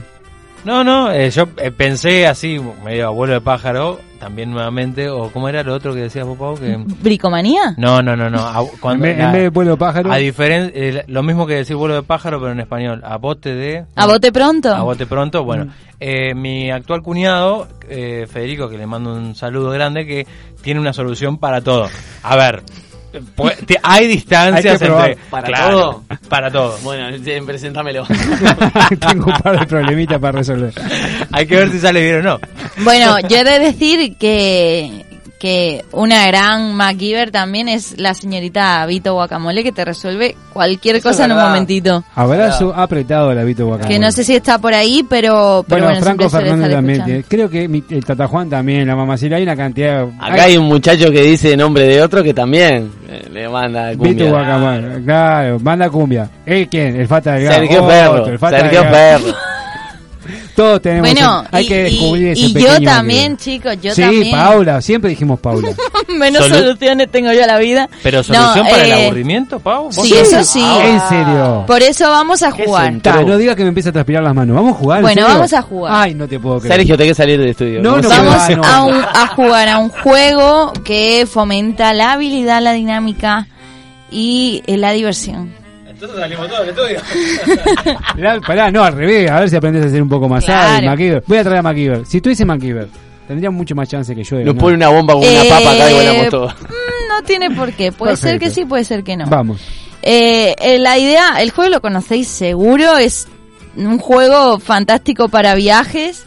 Eh, bueno, vamos. De La Habana viene un barco. Ah, de La Habana viene un barco cargado de mm, palabras que contengan la letra P. Hay que decir rápido, no podemos estar más de 5 segundos sin decir una palabra Que tenga la letra P. que contengan la letra P. Por y el ejemplo- que... Pa, rápido, ¿Cómo? rápido. Bien. Eh, lápiz. Papagayo. Papa. Venga, Esther, conecta el micrófono y Dale, juega dale, con dale. nosotros. Dale. Volumen. Podés jugar, eh. Que tenga una P. No se te No escucha. se te escucha. No se te Uy, está tardando más de 5 Ahora. segundos. Un perro. Alpino. eh, mm, deporte. Portland. Profeta. ¿Por qué arrancan con P? Pepino. Alpargata. Alpaca. Un octopolus. Pe- presión. Ay, ay, ay. Ay, ay, ay. Se terminaron, no hay más. No, no, es- ay, ay, ay, no tiene P. Ay, ay, ay. No, ya está, ya fue. Ya Ya. Un suspiro. No, Es que, ¿qué va a superar, mira qué fácil, ¿verdad? Y cuando es esto de decirlo rápido, es súper difícil. Ay, me ¿eh? gustó, me gustó. Venga, puedes decir tú. De La Habana viene un barco cargado de... Palabras. Animales. Animales. Solo animales. Por ejemplo, rinoceronte. eh, perro. Un pájaro. Gato. Hipopótamo. Gacela, no se puede repetir. Rana. Perro. ¡Ay! Lo dijiste, lo dije yo. ¡Ah! Lo dije yo. No, Pero ¿quién me manda a mí no escuchar otro programa, vos? que aprender. Oreja de perro. Bueno. Ah, De La Habana viene un barco cargado de... Pará, pausa. Para mí 5 segundos un montón. Sigo, nada más. Es muchísimo 5 segundos. Yo en 5 Sí. segundos te pienso vida y obra de mí. Bueno, No, no, perdón, siga, siga, dale, va. pero más o menos ese. Federico y Esther. Cargado de-. El que llega a 3 de muerta. De palabras que tienen R. ¿Arranco yo? Arranco, dijo. Arranco. Rosa. Caramelo. Rótulo. Camarón. Ramo. Remolacha. Arveja. Eh, Rivera. Eh, Es una palabra. En, No. en- pará, pausa. El cacho de la cruz te pegaba un tortazo si vos decías, eh, cuando estaba en el juego. Este. escaramujo iba a decir. Mm, pero dijiste, mm, vamos arriba. Bueno, continuamos. Presentación. Río. Protagonista. Propósito. Cristal. Ramiro. Peligro. Rúcula. Púrpura. Crisantemo. Ramillete. Rosado. Mm. Rosca. Eh, Toma. arroz. Ah, mira qué loco. Corazón. Ruta. Rodilla. Acá, dice- Busca en Google. acá hay uno que dice mono. Perdí, pues, bueno, Porque tenía mono- frío el mono. Mono re roco, está, pues perdí. Bueno, ¿te puedo tirar uno? Sí. Viene un barco de La Habana, no sé por qué de La Habana, ¿eh? Siempre pero de bueno, La Habana. siempre. De La Habana viene un barco cargado de filósofos. Uy, qué filósofas. lindo. Ah, preguntame. Ah, no, arrancás vos. Por ejemplo, Arranca- siempre se arranca, arranca con el vos, se arranca vos. Se arranca con el ejemplo. Ay, por ejemplo, Hannah Arendt. ¿Quién es? Hannah Arendt. Yo te puedo empezar a decir nombre que nadie entiende. ¿Qué es que filósofa? Herótodo. Buda. ¿Viste lo que dijo, no? Herótodo. Dale, dale que tengo uno. Dale, eh. Platón. ¿Qué dijiste tú? Yo dije Buda. Escuchate esto. Heráclito. ¡Toma! ¡Sí! Nietzsche. Eh, uy. Tiempo. Ay, qué horrible, qué laguna. fuiste, ¿Quién perdió? Yo, No, diciendo después nada. de Nietzsche venía el chiste fácil de eh, o Nacho Cliche o Caniche o alguno de esos. Bueno. Ah, pero podría haber dicho. Ritmo. Aristóteles. Bueno. Por ejemplo. Pues, ah, Leonardo da Vinci, Dale, que recién hablamos, ¿no? ¿Para qué? Hacemos Ah. uno más. Sí, por favor. te pido. Vale, pero ¿quién ¿Cómo? lo quiere decir? Y el que no lo dijo, por ejemplo, Gastón o yo, que no dijimos ninguno. Venga. ¿Cómo era? De un, bar- de un barco. De La Habana viene un barco cargado de... Iba a decir inmigrantes, pero no. eh, Era. músicos. Pará, todo así. No, pará. ponele un bueno. borde, ponele un borde, ponele un borde. Bueno, músicos. Con borde. Latinoamericanos. Vamos. Y sí, hay, pero. Venga, sí, sí, sí, hay muchísimos. Latinoamericano. Sí, Jorge Drexler. Ay, iba a decir el mismo. Perdiste. Ah, no. No, dale, dale, No dale. lo dije, Talía. Dale. Dije músico. Sigo Ricardo Arjona, me parece que no está, no entra, pero. Está. Ah, Toca. Mercedes Sosa. Carlos Vives. Andrés Calamar. Luciano Pereira. Fernando Cabrera. Muy bien. Eh, Cita Rosa. Mercedes Sosa. La dije yo, Federico. El que quería más rápido te trancaste, ¿En ¿viste cómo serio? fácil? Pero, eh, no. Pero- en la esquina. Federico, ¿tú me estás escuchando? Hay que escuchar la grabación. Pasame el televip. Pero en serio dijiste mismo, Mercedes. Dije perro, dije Mercedes pero no Sosa. No, pero las de la ronda anterior, tienes que estar atento. Por eso, palabra Hay que estar atento. tenga la letra R y L. Arrancá por la punta. ¿La pronto? Por ejemplo, rodillo. Arlequín. Arsenal. Ramillete. Rayo. No. O rayos. Menos mal, porque no sabía que iba a decir. O rayos.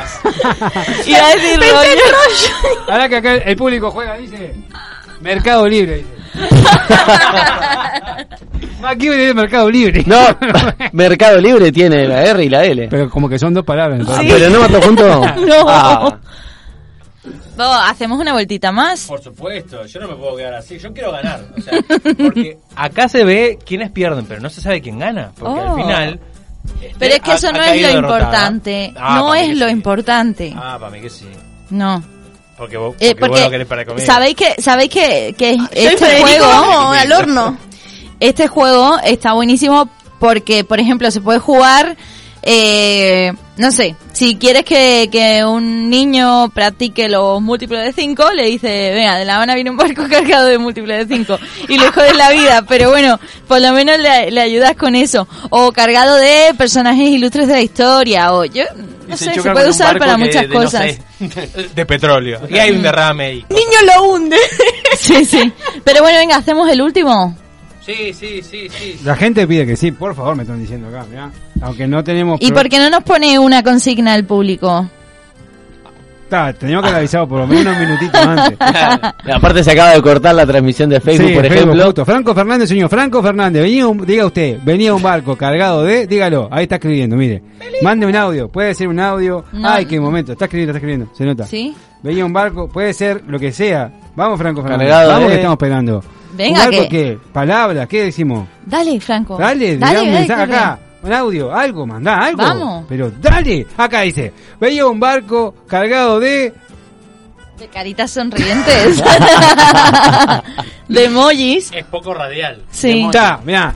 El que te tira besito. Haciéndole honor a, a donde el último de los trabajos donde estaba Franco El que Fernández. tiene los lentes. Artículo, eh, aparatos que hay adentro de un gimnasio. Mira, ahí no. Pla- planta, Felice. Ah, Uh, planta. no, planta no, Sí, elemento. planta. Por Dale. ejemplo, maracuyá. Planta. dice? Bueno, eh, dale una tunita. Crotón. Cris Antelmo. Pará, yo puedo decir. ¡Cangrejo! Pará, pará, este dijo Cris Antelmo y el otro dijo cangrejo. no regalaste una cangreja. Sí, pero era una Pero- planta cangreja, no No cangrejo. cangrejo. Bueno, pero Pará, ¿y Cris dale. Antelmo este? Yo se la doy por válida. Eso porque sos de Buenos Aires, me metes Antelmo en el medio. Pero no es Cris Antelmo. Cris Antelmo. Dijiste Cris Antelmo. Te traicionó el pero- subconsciente, ¡Que ¿viste? quería ganar! ¿Cómo es? ¿Crisantemo? Cris Antelmo. ¿En serio? Yo que estaba esperando que fue la tuna.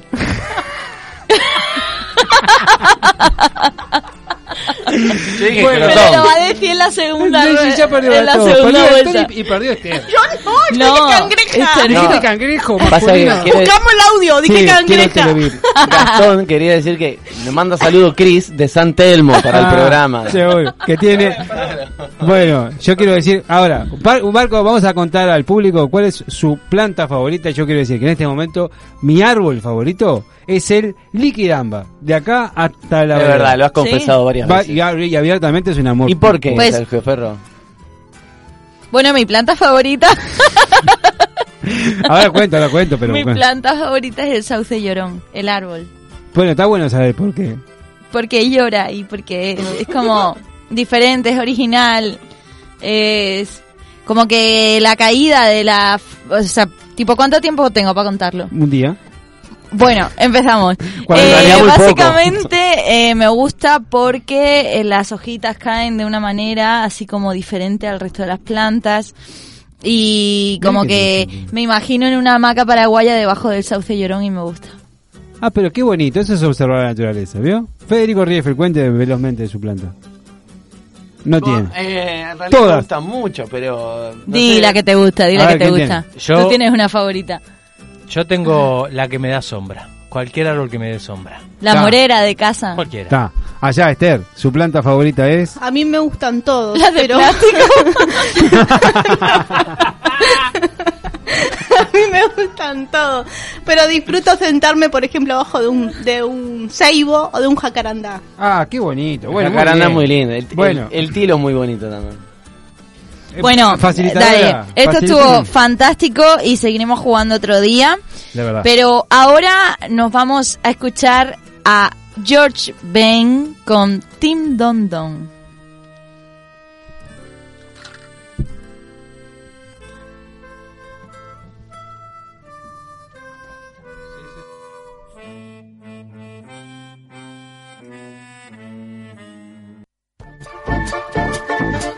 Comunicate con En Una Buena. WhatsApp 094 90 10 07. Mail en una buena magazine arroba gmail.com. Instagram arroba en una buena. Facebook, en una buena.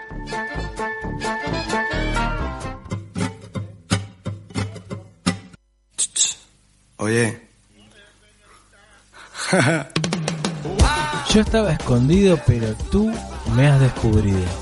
Eso que no te viste venir, te lo ponemos delante de tus oídos.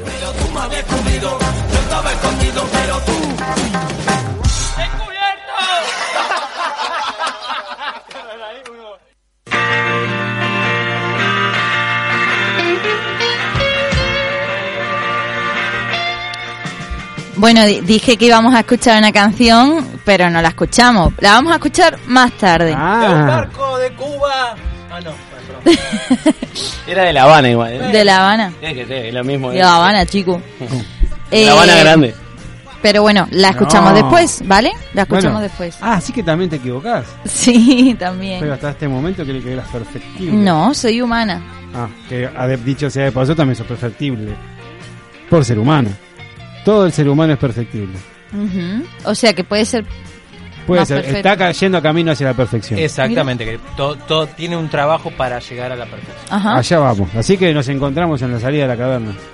Vale. Bueno, Vale. vamos a escuchar. eh, ¿Qué tenemos para este descubridor?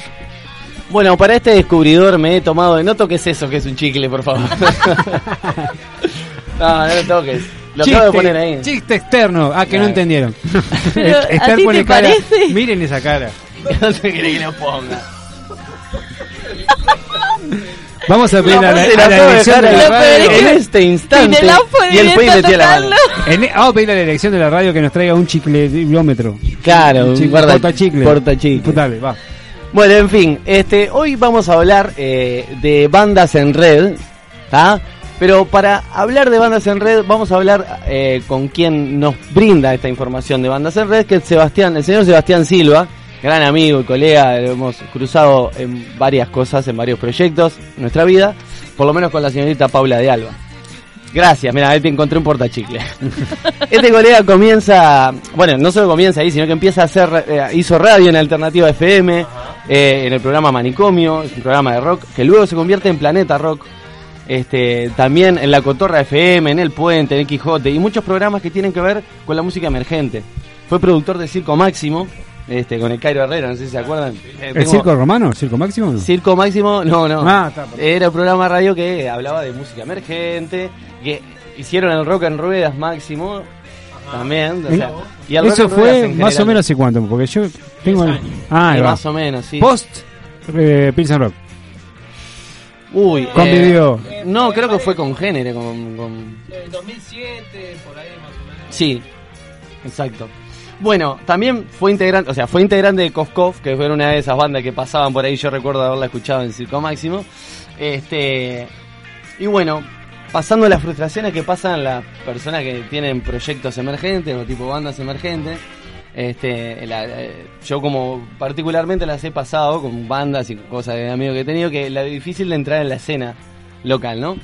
Entonces es así que eh, se pone a managerear bandas, a ser de manager de bandas eh, que estaban buscando toques, les empieza a buscar toques y es así que termina en la comuna, no sé si recuerdan qué lugar es la comuna, que está ahí eh, pegadito a la intendencia, es un- una Ah, gran... pensé que era la misma intendencia. No, no, no es la intendencia, ¿Eso? sino que es enfrente. Ah. Sí. Y este estuvo siete ¿Qué era años- la comuna? y bueno, un lugar donde, en este momento, donde empieza a laburar el SEBA, que empiezan a hacer eh, toques para bandas emergentes eh, y empiezan a generar espacios para que las bandas pudieran ir a tocar. ¿Era como una sala de Era- conciertos? Era como, un- como una especie de pub, como un boliche, que había una barra ahí, pero principalmente lo que se quería hacer era abrir el lugar a que fueran bandas y que tuvieran la oportunidad de tocar en lugares y que fuera un lugar de referencia donde van a tocar bandas nuevas, ¿viste? Decir, bueno, vamos a ver música nueva, bueno, vamos para ahí, para la comuna. Este, siete años estuvo trabajando ahí. Eh, tuvo la oportunidad de trabajar eh, con el señor Álvaro Pintos en el circuito LP, que fue un circuito que también participé con, con- con- con un grupo, una banda, que estuvo increíble, o sea, era muy buena, o sea, con toques y cosas con todos los fierros, con un lugar bastante interesante. Este, y bueno, además de, de trabajar ahí, también eh, es organizador de la Fiesta del Río, fue stage de la Tabaré, produjo espectáculos para Buitres, Duit, Dino, Once Tiros, entre otros. Escribió en revistas de música de Argentina, de Colombia. Eh, actualmente trabaja en el área administrativa de Coparte. Pero bueno, vamos a hablar un poco eh, de bandas en red. Y qué mejor para hablar de bandas en red que hablar con el mismísimo Sebastián Silva, con el cual a quien le preguntamos cómo empieza esto de bandas en red. Bandas en Red arranca por allá por el año 2008, cuando sacamos el compilado 13 Bandas en Red, que estaba Don Quicuyo, Dharma, Jamón del Medio, Infracción, Barrabás, Cuervo, Eraz, Varian, Episodio, Jubilados del Rock and Roll y Rosen. Eran las bandas que participaron y bueno, la intención era la de, la de generar una red, de que los públicos de unas bandas vayan a ver lo de los otros, bueno, tratar de generar cosas en conjunto porque estaba como muy disperso el under. Eh, en el año 2009 sacamos otro compilado que se llamó 2010, pero salió en 2009. En el 2010 eh, sacamos eh, Somos Mucho Más que Dos, porque el, el compilado lo hacemos con Cristian Montes de Oca y con Cristian en el año 2009 eh, sacamos aquel compilado y bueno, no solo conseguimos el sponsor, participaron 16 bandas en aquel segundo compilado, conseguimos un sponsor que salía, el compilado se entregaba gratis con una revista que traía la biografía de todas las bandas, que traía información, este, una revista digamos en sí, este, entonces eh, eran 16 16 artistas, 16 bandas, calculamos 60 y pico de músicos, hicimos un evento el, un viernes, me acuerdo, este, invitamos a toda la prensa, invitamos a todos los artistas para que fueran a buscar sus discos y solo fue la guía del ocio eh, y eh, llegaron a ir 15 o 20 artistas este, de todo lo que esperábamos, esperábamos 150, 200 personas retirando el disco, un gran evento, teníamos, incluso invitábamos con el primer trago con un whisky, era todo como para, para hacer algo importante y, bueno, fue un gran fracaso. Y, este, y entonces al tercer año sacamos Somos mucho más que dos bandas en red, porque queríamos explicar que, que no podía ser que, que dos trataran de, de hacer todo para adelante. Y después salió el último, que es el, el en vivo de bandas en red, que fue grabado en el, en el Teatro AEBU. Muy bien, bueno, acá nos cuenta cómo arranca Bandas en Red, tuvo un, un inicio un poco accidentado, pero bueno. Pero daban whisky. Pero daban Y whisky. así comenzó la guía del ocio. ¿Se acuerdan de la guía del Eso, ocio? eso me dio pena, porque hicieron un evento y todo y fue solamente como prensa la guía del ocio, nada más. Así está el mundo. Bueno, pero, pero igual, después viste que... como que Pero también- no hace eso. No. Fue perseverante. Exactamente. Y bueno, como todo Lo tiene que su mal comienza, proceso- perdón. Pero no, todo bien. Como todo tiene su proceso, esto no quedó así y siguió su rumbo, pero un poquito de otra manera.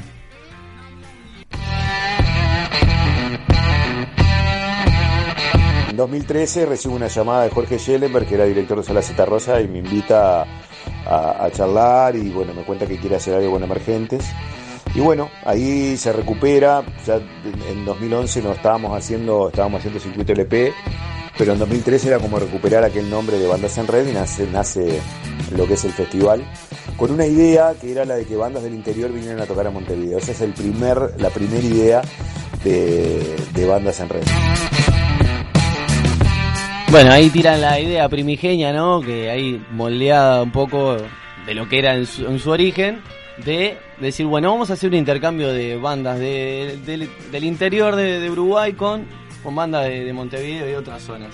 O sea que Jorge Schellenberg vendría ser como un hada madrina, en este caso, como un conector. Padrino. Sí, ahí va, alguien que le invitó a hacer otra cosa, o sea, a cambiar un poco el proyecto, decir, che, que te- aparte también, como estaba trabajando en ese momento con el circuito LP, también tenía como otra otra experiencia y otra cosa cuesta como Le dio un decir, empuje ahí, ¿no? Le dio- Claro. le eh, vio, vio la luz que había en el proyecto, que nadie se la veía o que no podían encontrarla y lo y que "Vamos, también vamos". se dio cuenta de la avidez que había en, el, mo- en la escena musical, ¿no? De empezar a mover Claro. y de cambiar, de, que haya una cabida para las bandas emergentes y una movida muy necesaria.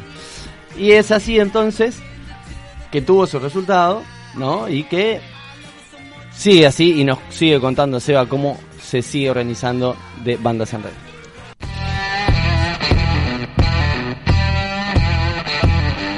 Ese primer año fue bastante exitoso, tocaron 16 bandas, este, eh, nos hicieron notas de, del diario El País, nos hicieron notas de radio, salió información en televisión, algo que era inusitado para la movida que veníamos haciendo nosotros hace años, que nadie nos daba pelota, digamos. Este, entonces, bueno, fue, fue positivo ese Bandas en Red, además conseguimos auspicio del MEC, de, de la Intendencia de Montevideo, este, bueno, conseguimos ahí de Agadu, eran lo- los primeros sponsors que aparecían. En el año 2014 ya este, empiezan a, a aparecer artistas internacionales, vienen artistas de Chile, de Brasil y de Argentina. Y bueno, nos gustó, nos gustó esa propuesta de, que, de internacionalización, digamos. Empezamos a hacer intercambios con Brasil, después empezaron los intercambios con Chile, de que bandas emergentes locales tocaran allá, y bueno, y ahí Bandas en Red empieza a crecer. Y hoy en día estamos en la octava edición, eh, donde ya han participado artistas de 17 países. Seis ediciones fueron en Montevideo, con Sala Citarrosa como epicentro, y una edición fue en Artigas y Bella Unión, en el interior.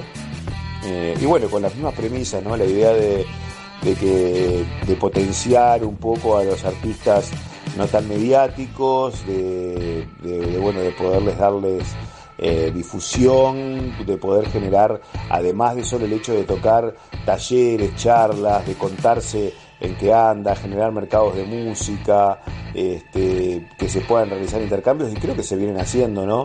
Eh, con, con- dentro, dentro del país eh, se ha hecho bastante con, no sé, la oveja psicodélica de Rocha, con artistas de 33, H. Papusa, que hemos ido un montón de veces de repente con artistas de otros departamentos y de Montevideo y entonces se empezó a dar ese, ese ida y vuelta, sigue la conexión y además se hizo un ida y vuelta bastante grande con, con la parte internacional, ¿no? Hace cinco años que artistas uruguayos van a Rocódromo en Valparaíso, Chile, este, en Almarea Rock de Valdivia también, este, hace tres años que están siendo artistas, eh, también hemos tenido los primeros intercambios con Perú, Bolivia.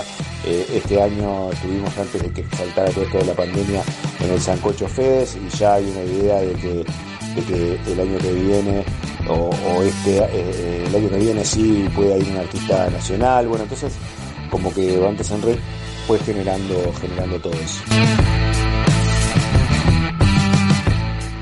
Bueno, tremendo movidum este que genera Ya bandas sí, en sí, red. sí. La verdad, o sea, tremendo laburo. Y yo qué sé, a mí me, me, me genera un poco de pena el, el hecho de que no haya existido. O sea, bueno, ta, algo que no sucedió, no, no lo podemos lamentar, ¿no? Pero me hubiera gustado que, que en el momento que, que estaba con el proyecto banda y cosas así hubieran existido movidas de este tipo. Y, y no, no las sabía. No las sabía y está genial que sucedan y que, estuve, que, que se moviendo. Es más o menos lo que decía Sergio también, que antes quizá no le veían la beta, ¿no? Y ahora, o en el momento que aparecieron en el 2013, eh, los mecenas, digamos, eh, le encontraron la, la forma que puede ser rentable, ya sea para los, los que quieren participar y también para, bueno, las marcas, lo- lo- porque, eh, a ver, eh, hay, hay una gran parte que es de negocio, obviamente, y ahora se ve que le encontraron eh, eso, esa parte. Claro, lo que pasa es que básicamente lo, los piratas. Claro, pero básicamente lo que están haciendo acá es como decir, bueno, estás emprendi- haciendo un emprendimiento musical, un proyecto, o sea, tenés la posibilidad de tocar en un buen escenario, de compartir con otra gente que está para la misma, o sea, y, y me parece súper interesante y enriquecedor además. Así que bueno, ahora Sebastián Silva nos cuenta qué es Corchea.uy, cómo hacen los proyectos musicales interesados en participar.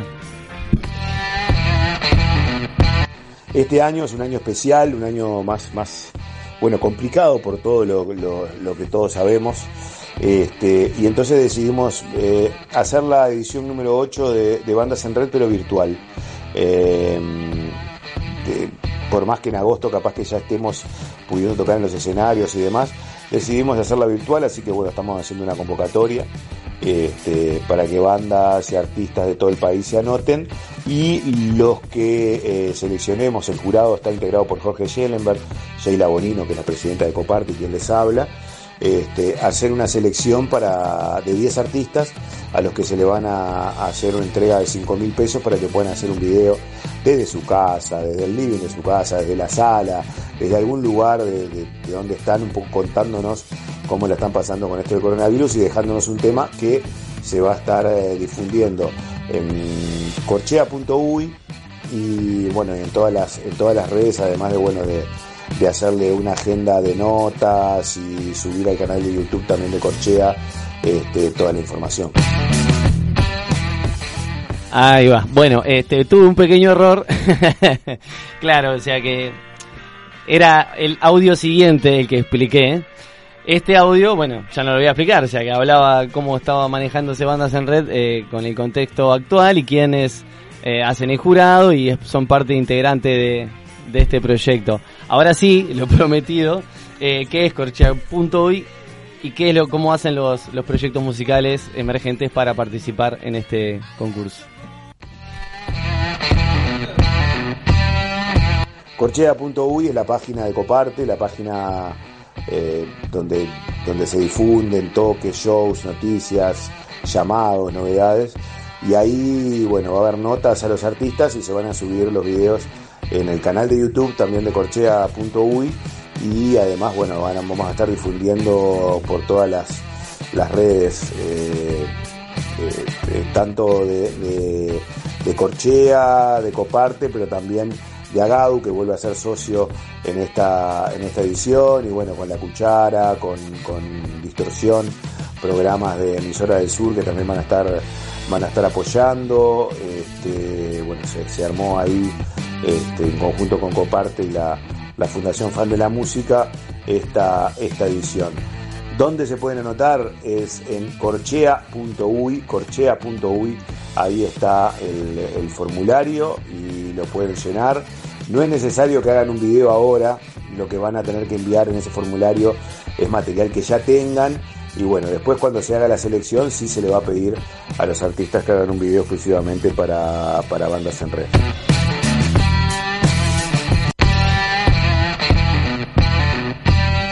Del 2 al 7 de agosto se va a estar difundiendo este material. Este, vamos a estar subiendo a, tres, a tres bandas por día, porque también además de las 10 nacionales va a haber 5 internacionales. Y eh, bueno, ese material se va a estar subiendo y al mismo tiempo este, vamos a tener este, un streaming con talleres. Eh, va a haber talleres desde Panamá, de marketing y de marketing para proyectos musicales. Va a estar Charro Núñez desde, desde Chile hablando un poco del momento y cuáles son las, las plataformas más usadas y cómo monetizarlas dentro de esta pandemia. Este, va a estar Alexander Polanía desde Colombia hablando un poco de internacionalización, que es bueno quien, quien también está a cargo del, del- de la gestión del- de los intercambios en el Sancocho Fest este, en Colombia. Y bueno, también vamos a tener una, un, conversatorio, digamos, con eh, eh, compañeros de Panamá, de Chile, uruguayos en Dinamarca y algunas otras personas que están trabajando, eh, digamos, en los ministerios de cultura de, de determinados países para empezar a, a comparar protocolos y cosas que vienen pasando en los países y ver cómo también vamos encaminando acá al Uruguay para, para la vuelta a los escenarios. Bueno, maravilloso, ahí lo teníamos al Seba que nos explicaba a pie, al detalle, al dedillo, como se dice. Interesantísima la parte en que él habló sobre eh, el presupuesto que le daban a los artistas para hacer videos Sí. en, la en esta época de pandemia.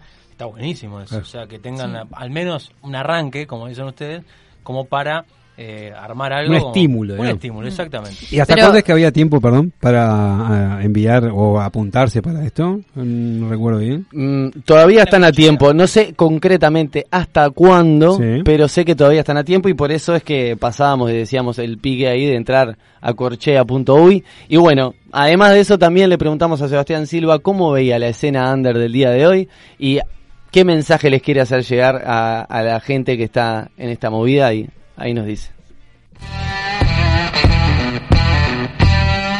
En el año, el año pasado tuve la oportunidad de estar en Música Sin Frenos recorriendo todo el país. Es impresionante la cantidad de artistas que hay y la calidad de, proyectos que hay.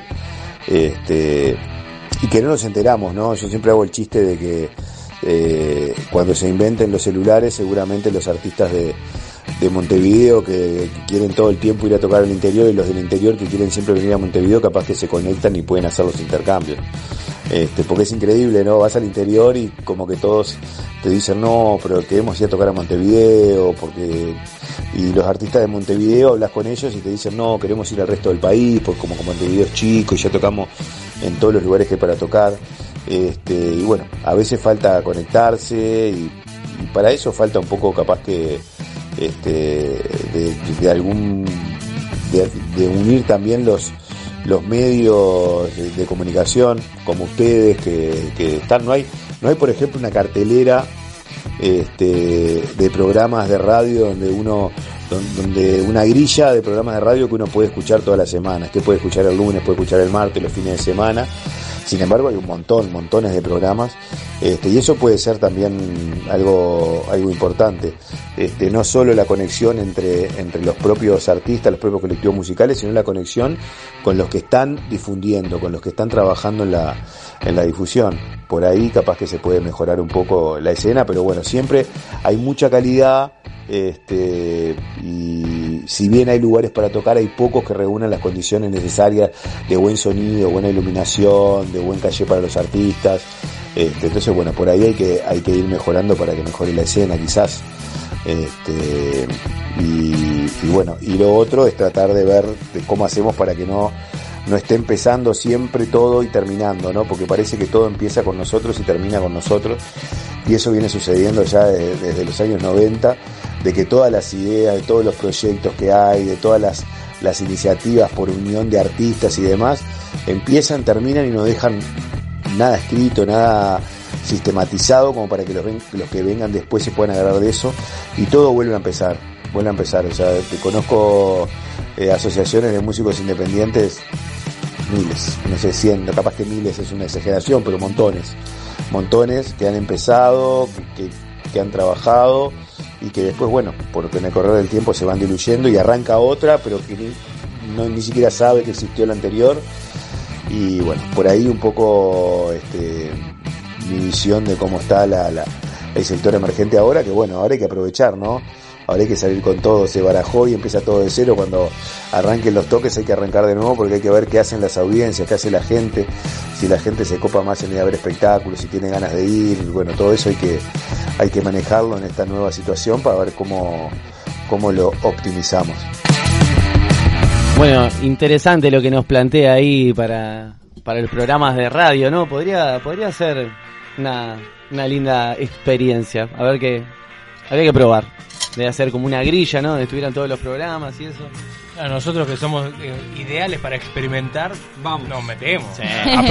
Bueno, le mandamos un gran saludo al amigo Sebastián Silva. Este, esta movida de bandas en red pueden informarse más este, a través de corchea.uy o buscan en la red eh, bandas con Z en red.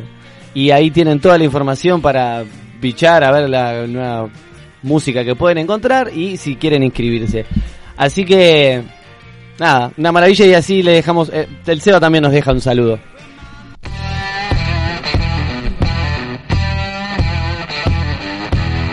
Quiero dejar un abrazo grande a toda la barra ahí, este, den una buena. Eh, bueno, sigan adelante con esto que está buenísimo y, bueno, no, seguro, seguro nos vamos a seguir encontrando en la vuelta y bueno, vamos para arriba, para adelante con todo. Bueno, muchísimas gracias, Seba. Bueno, nosotros nos vamos despidiendo rápidamente y le dejamos la palabra a la señorita Paula Sí. de Alba. Que Bueno, tiene- nada, yo quería decir muy brevemente que además los proyectos que organiza Seba Silva, además de unir mucha música, une muchas personas y humanamente son muy valiosos y muy grandes, así que animo a todos los músicos que nos estén escuchando, a todas las bandas que eh, se apunten. Eh, bueno, les vamos a dejar con el, con el discurso de los ignorantes que viene ahora. Sí. Y antes de eso, vamos a despedirnos, como es costumbre, con un caramelo filosófico para dejarlos pensando. Y después de leer este caramelo, nos despedimos hasta el viernes. Nos vemos el viernes. Muchísimas gracias por estar ahí, por escuchar. Que mañana se repite a las, a las Ah, 10 de vale. la noche. Me- dice. me- me decía A las 10, Bueno. es a las 10 porque es a las 10. Después hablamos. Vale. Y el Bueno. viernes esperamos a la gente del FIS que va a estar en una entrevista. Es Ah, verdad. dale. Qué bien. Bueno, eh, dice este caramelo filosófico, es necesario conocerse un poco, saber qué nos preocupa, qué nos duele, qué es lo que nos eleva. Dice Delia Guzmán. Muy bien. Me encantó. Bueno, muy bien, será hasta el viernes entonces. Hasta el Bueno, viernes. nos vemos el viernes. Nos escuchamos el Porque el viernes. viernes que viene nosotros no vamos a hacer los mismos. No, vos, ¿Y vos? tampoco. ¿Y, y yo? Menos. Por fin estoy en el lugar donde soñaba con llegar.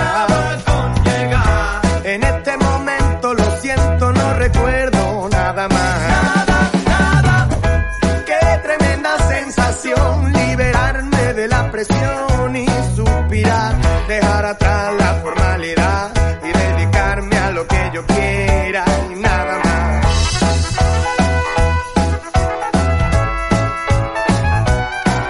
Ya sé que he vuelto a llegar tarde hoy. Ya sé que no hay dinero ni tiempo que perder. Ya sé, pero es aconsejable al 100% procurar no obsesionarse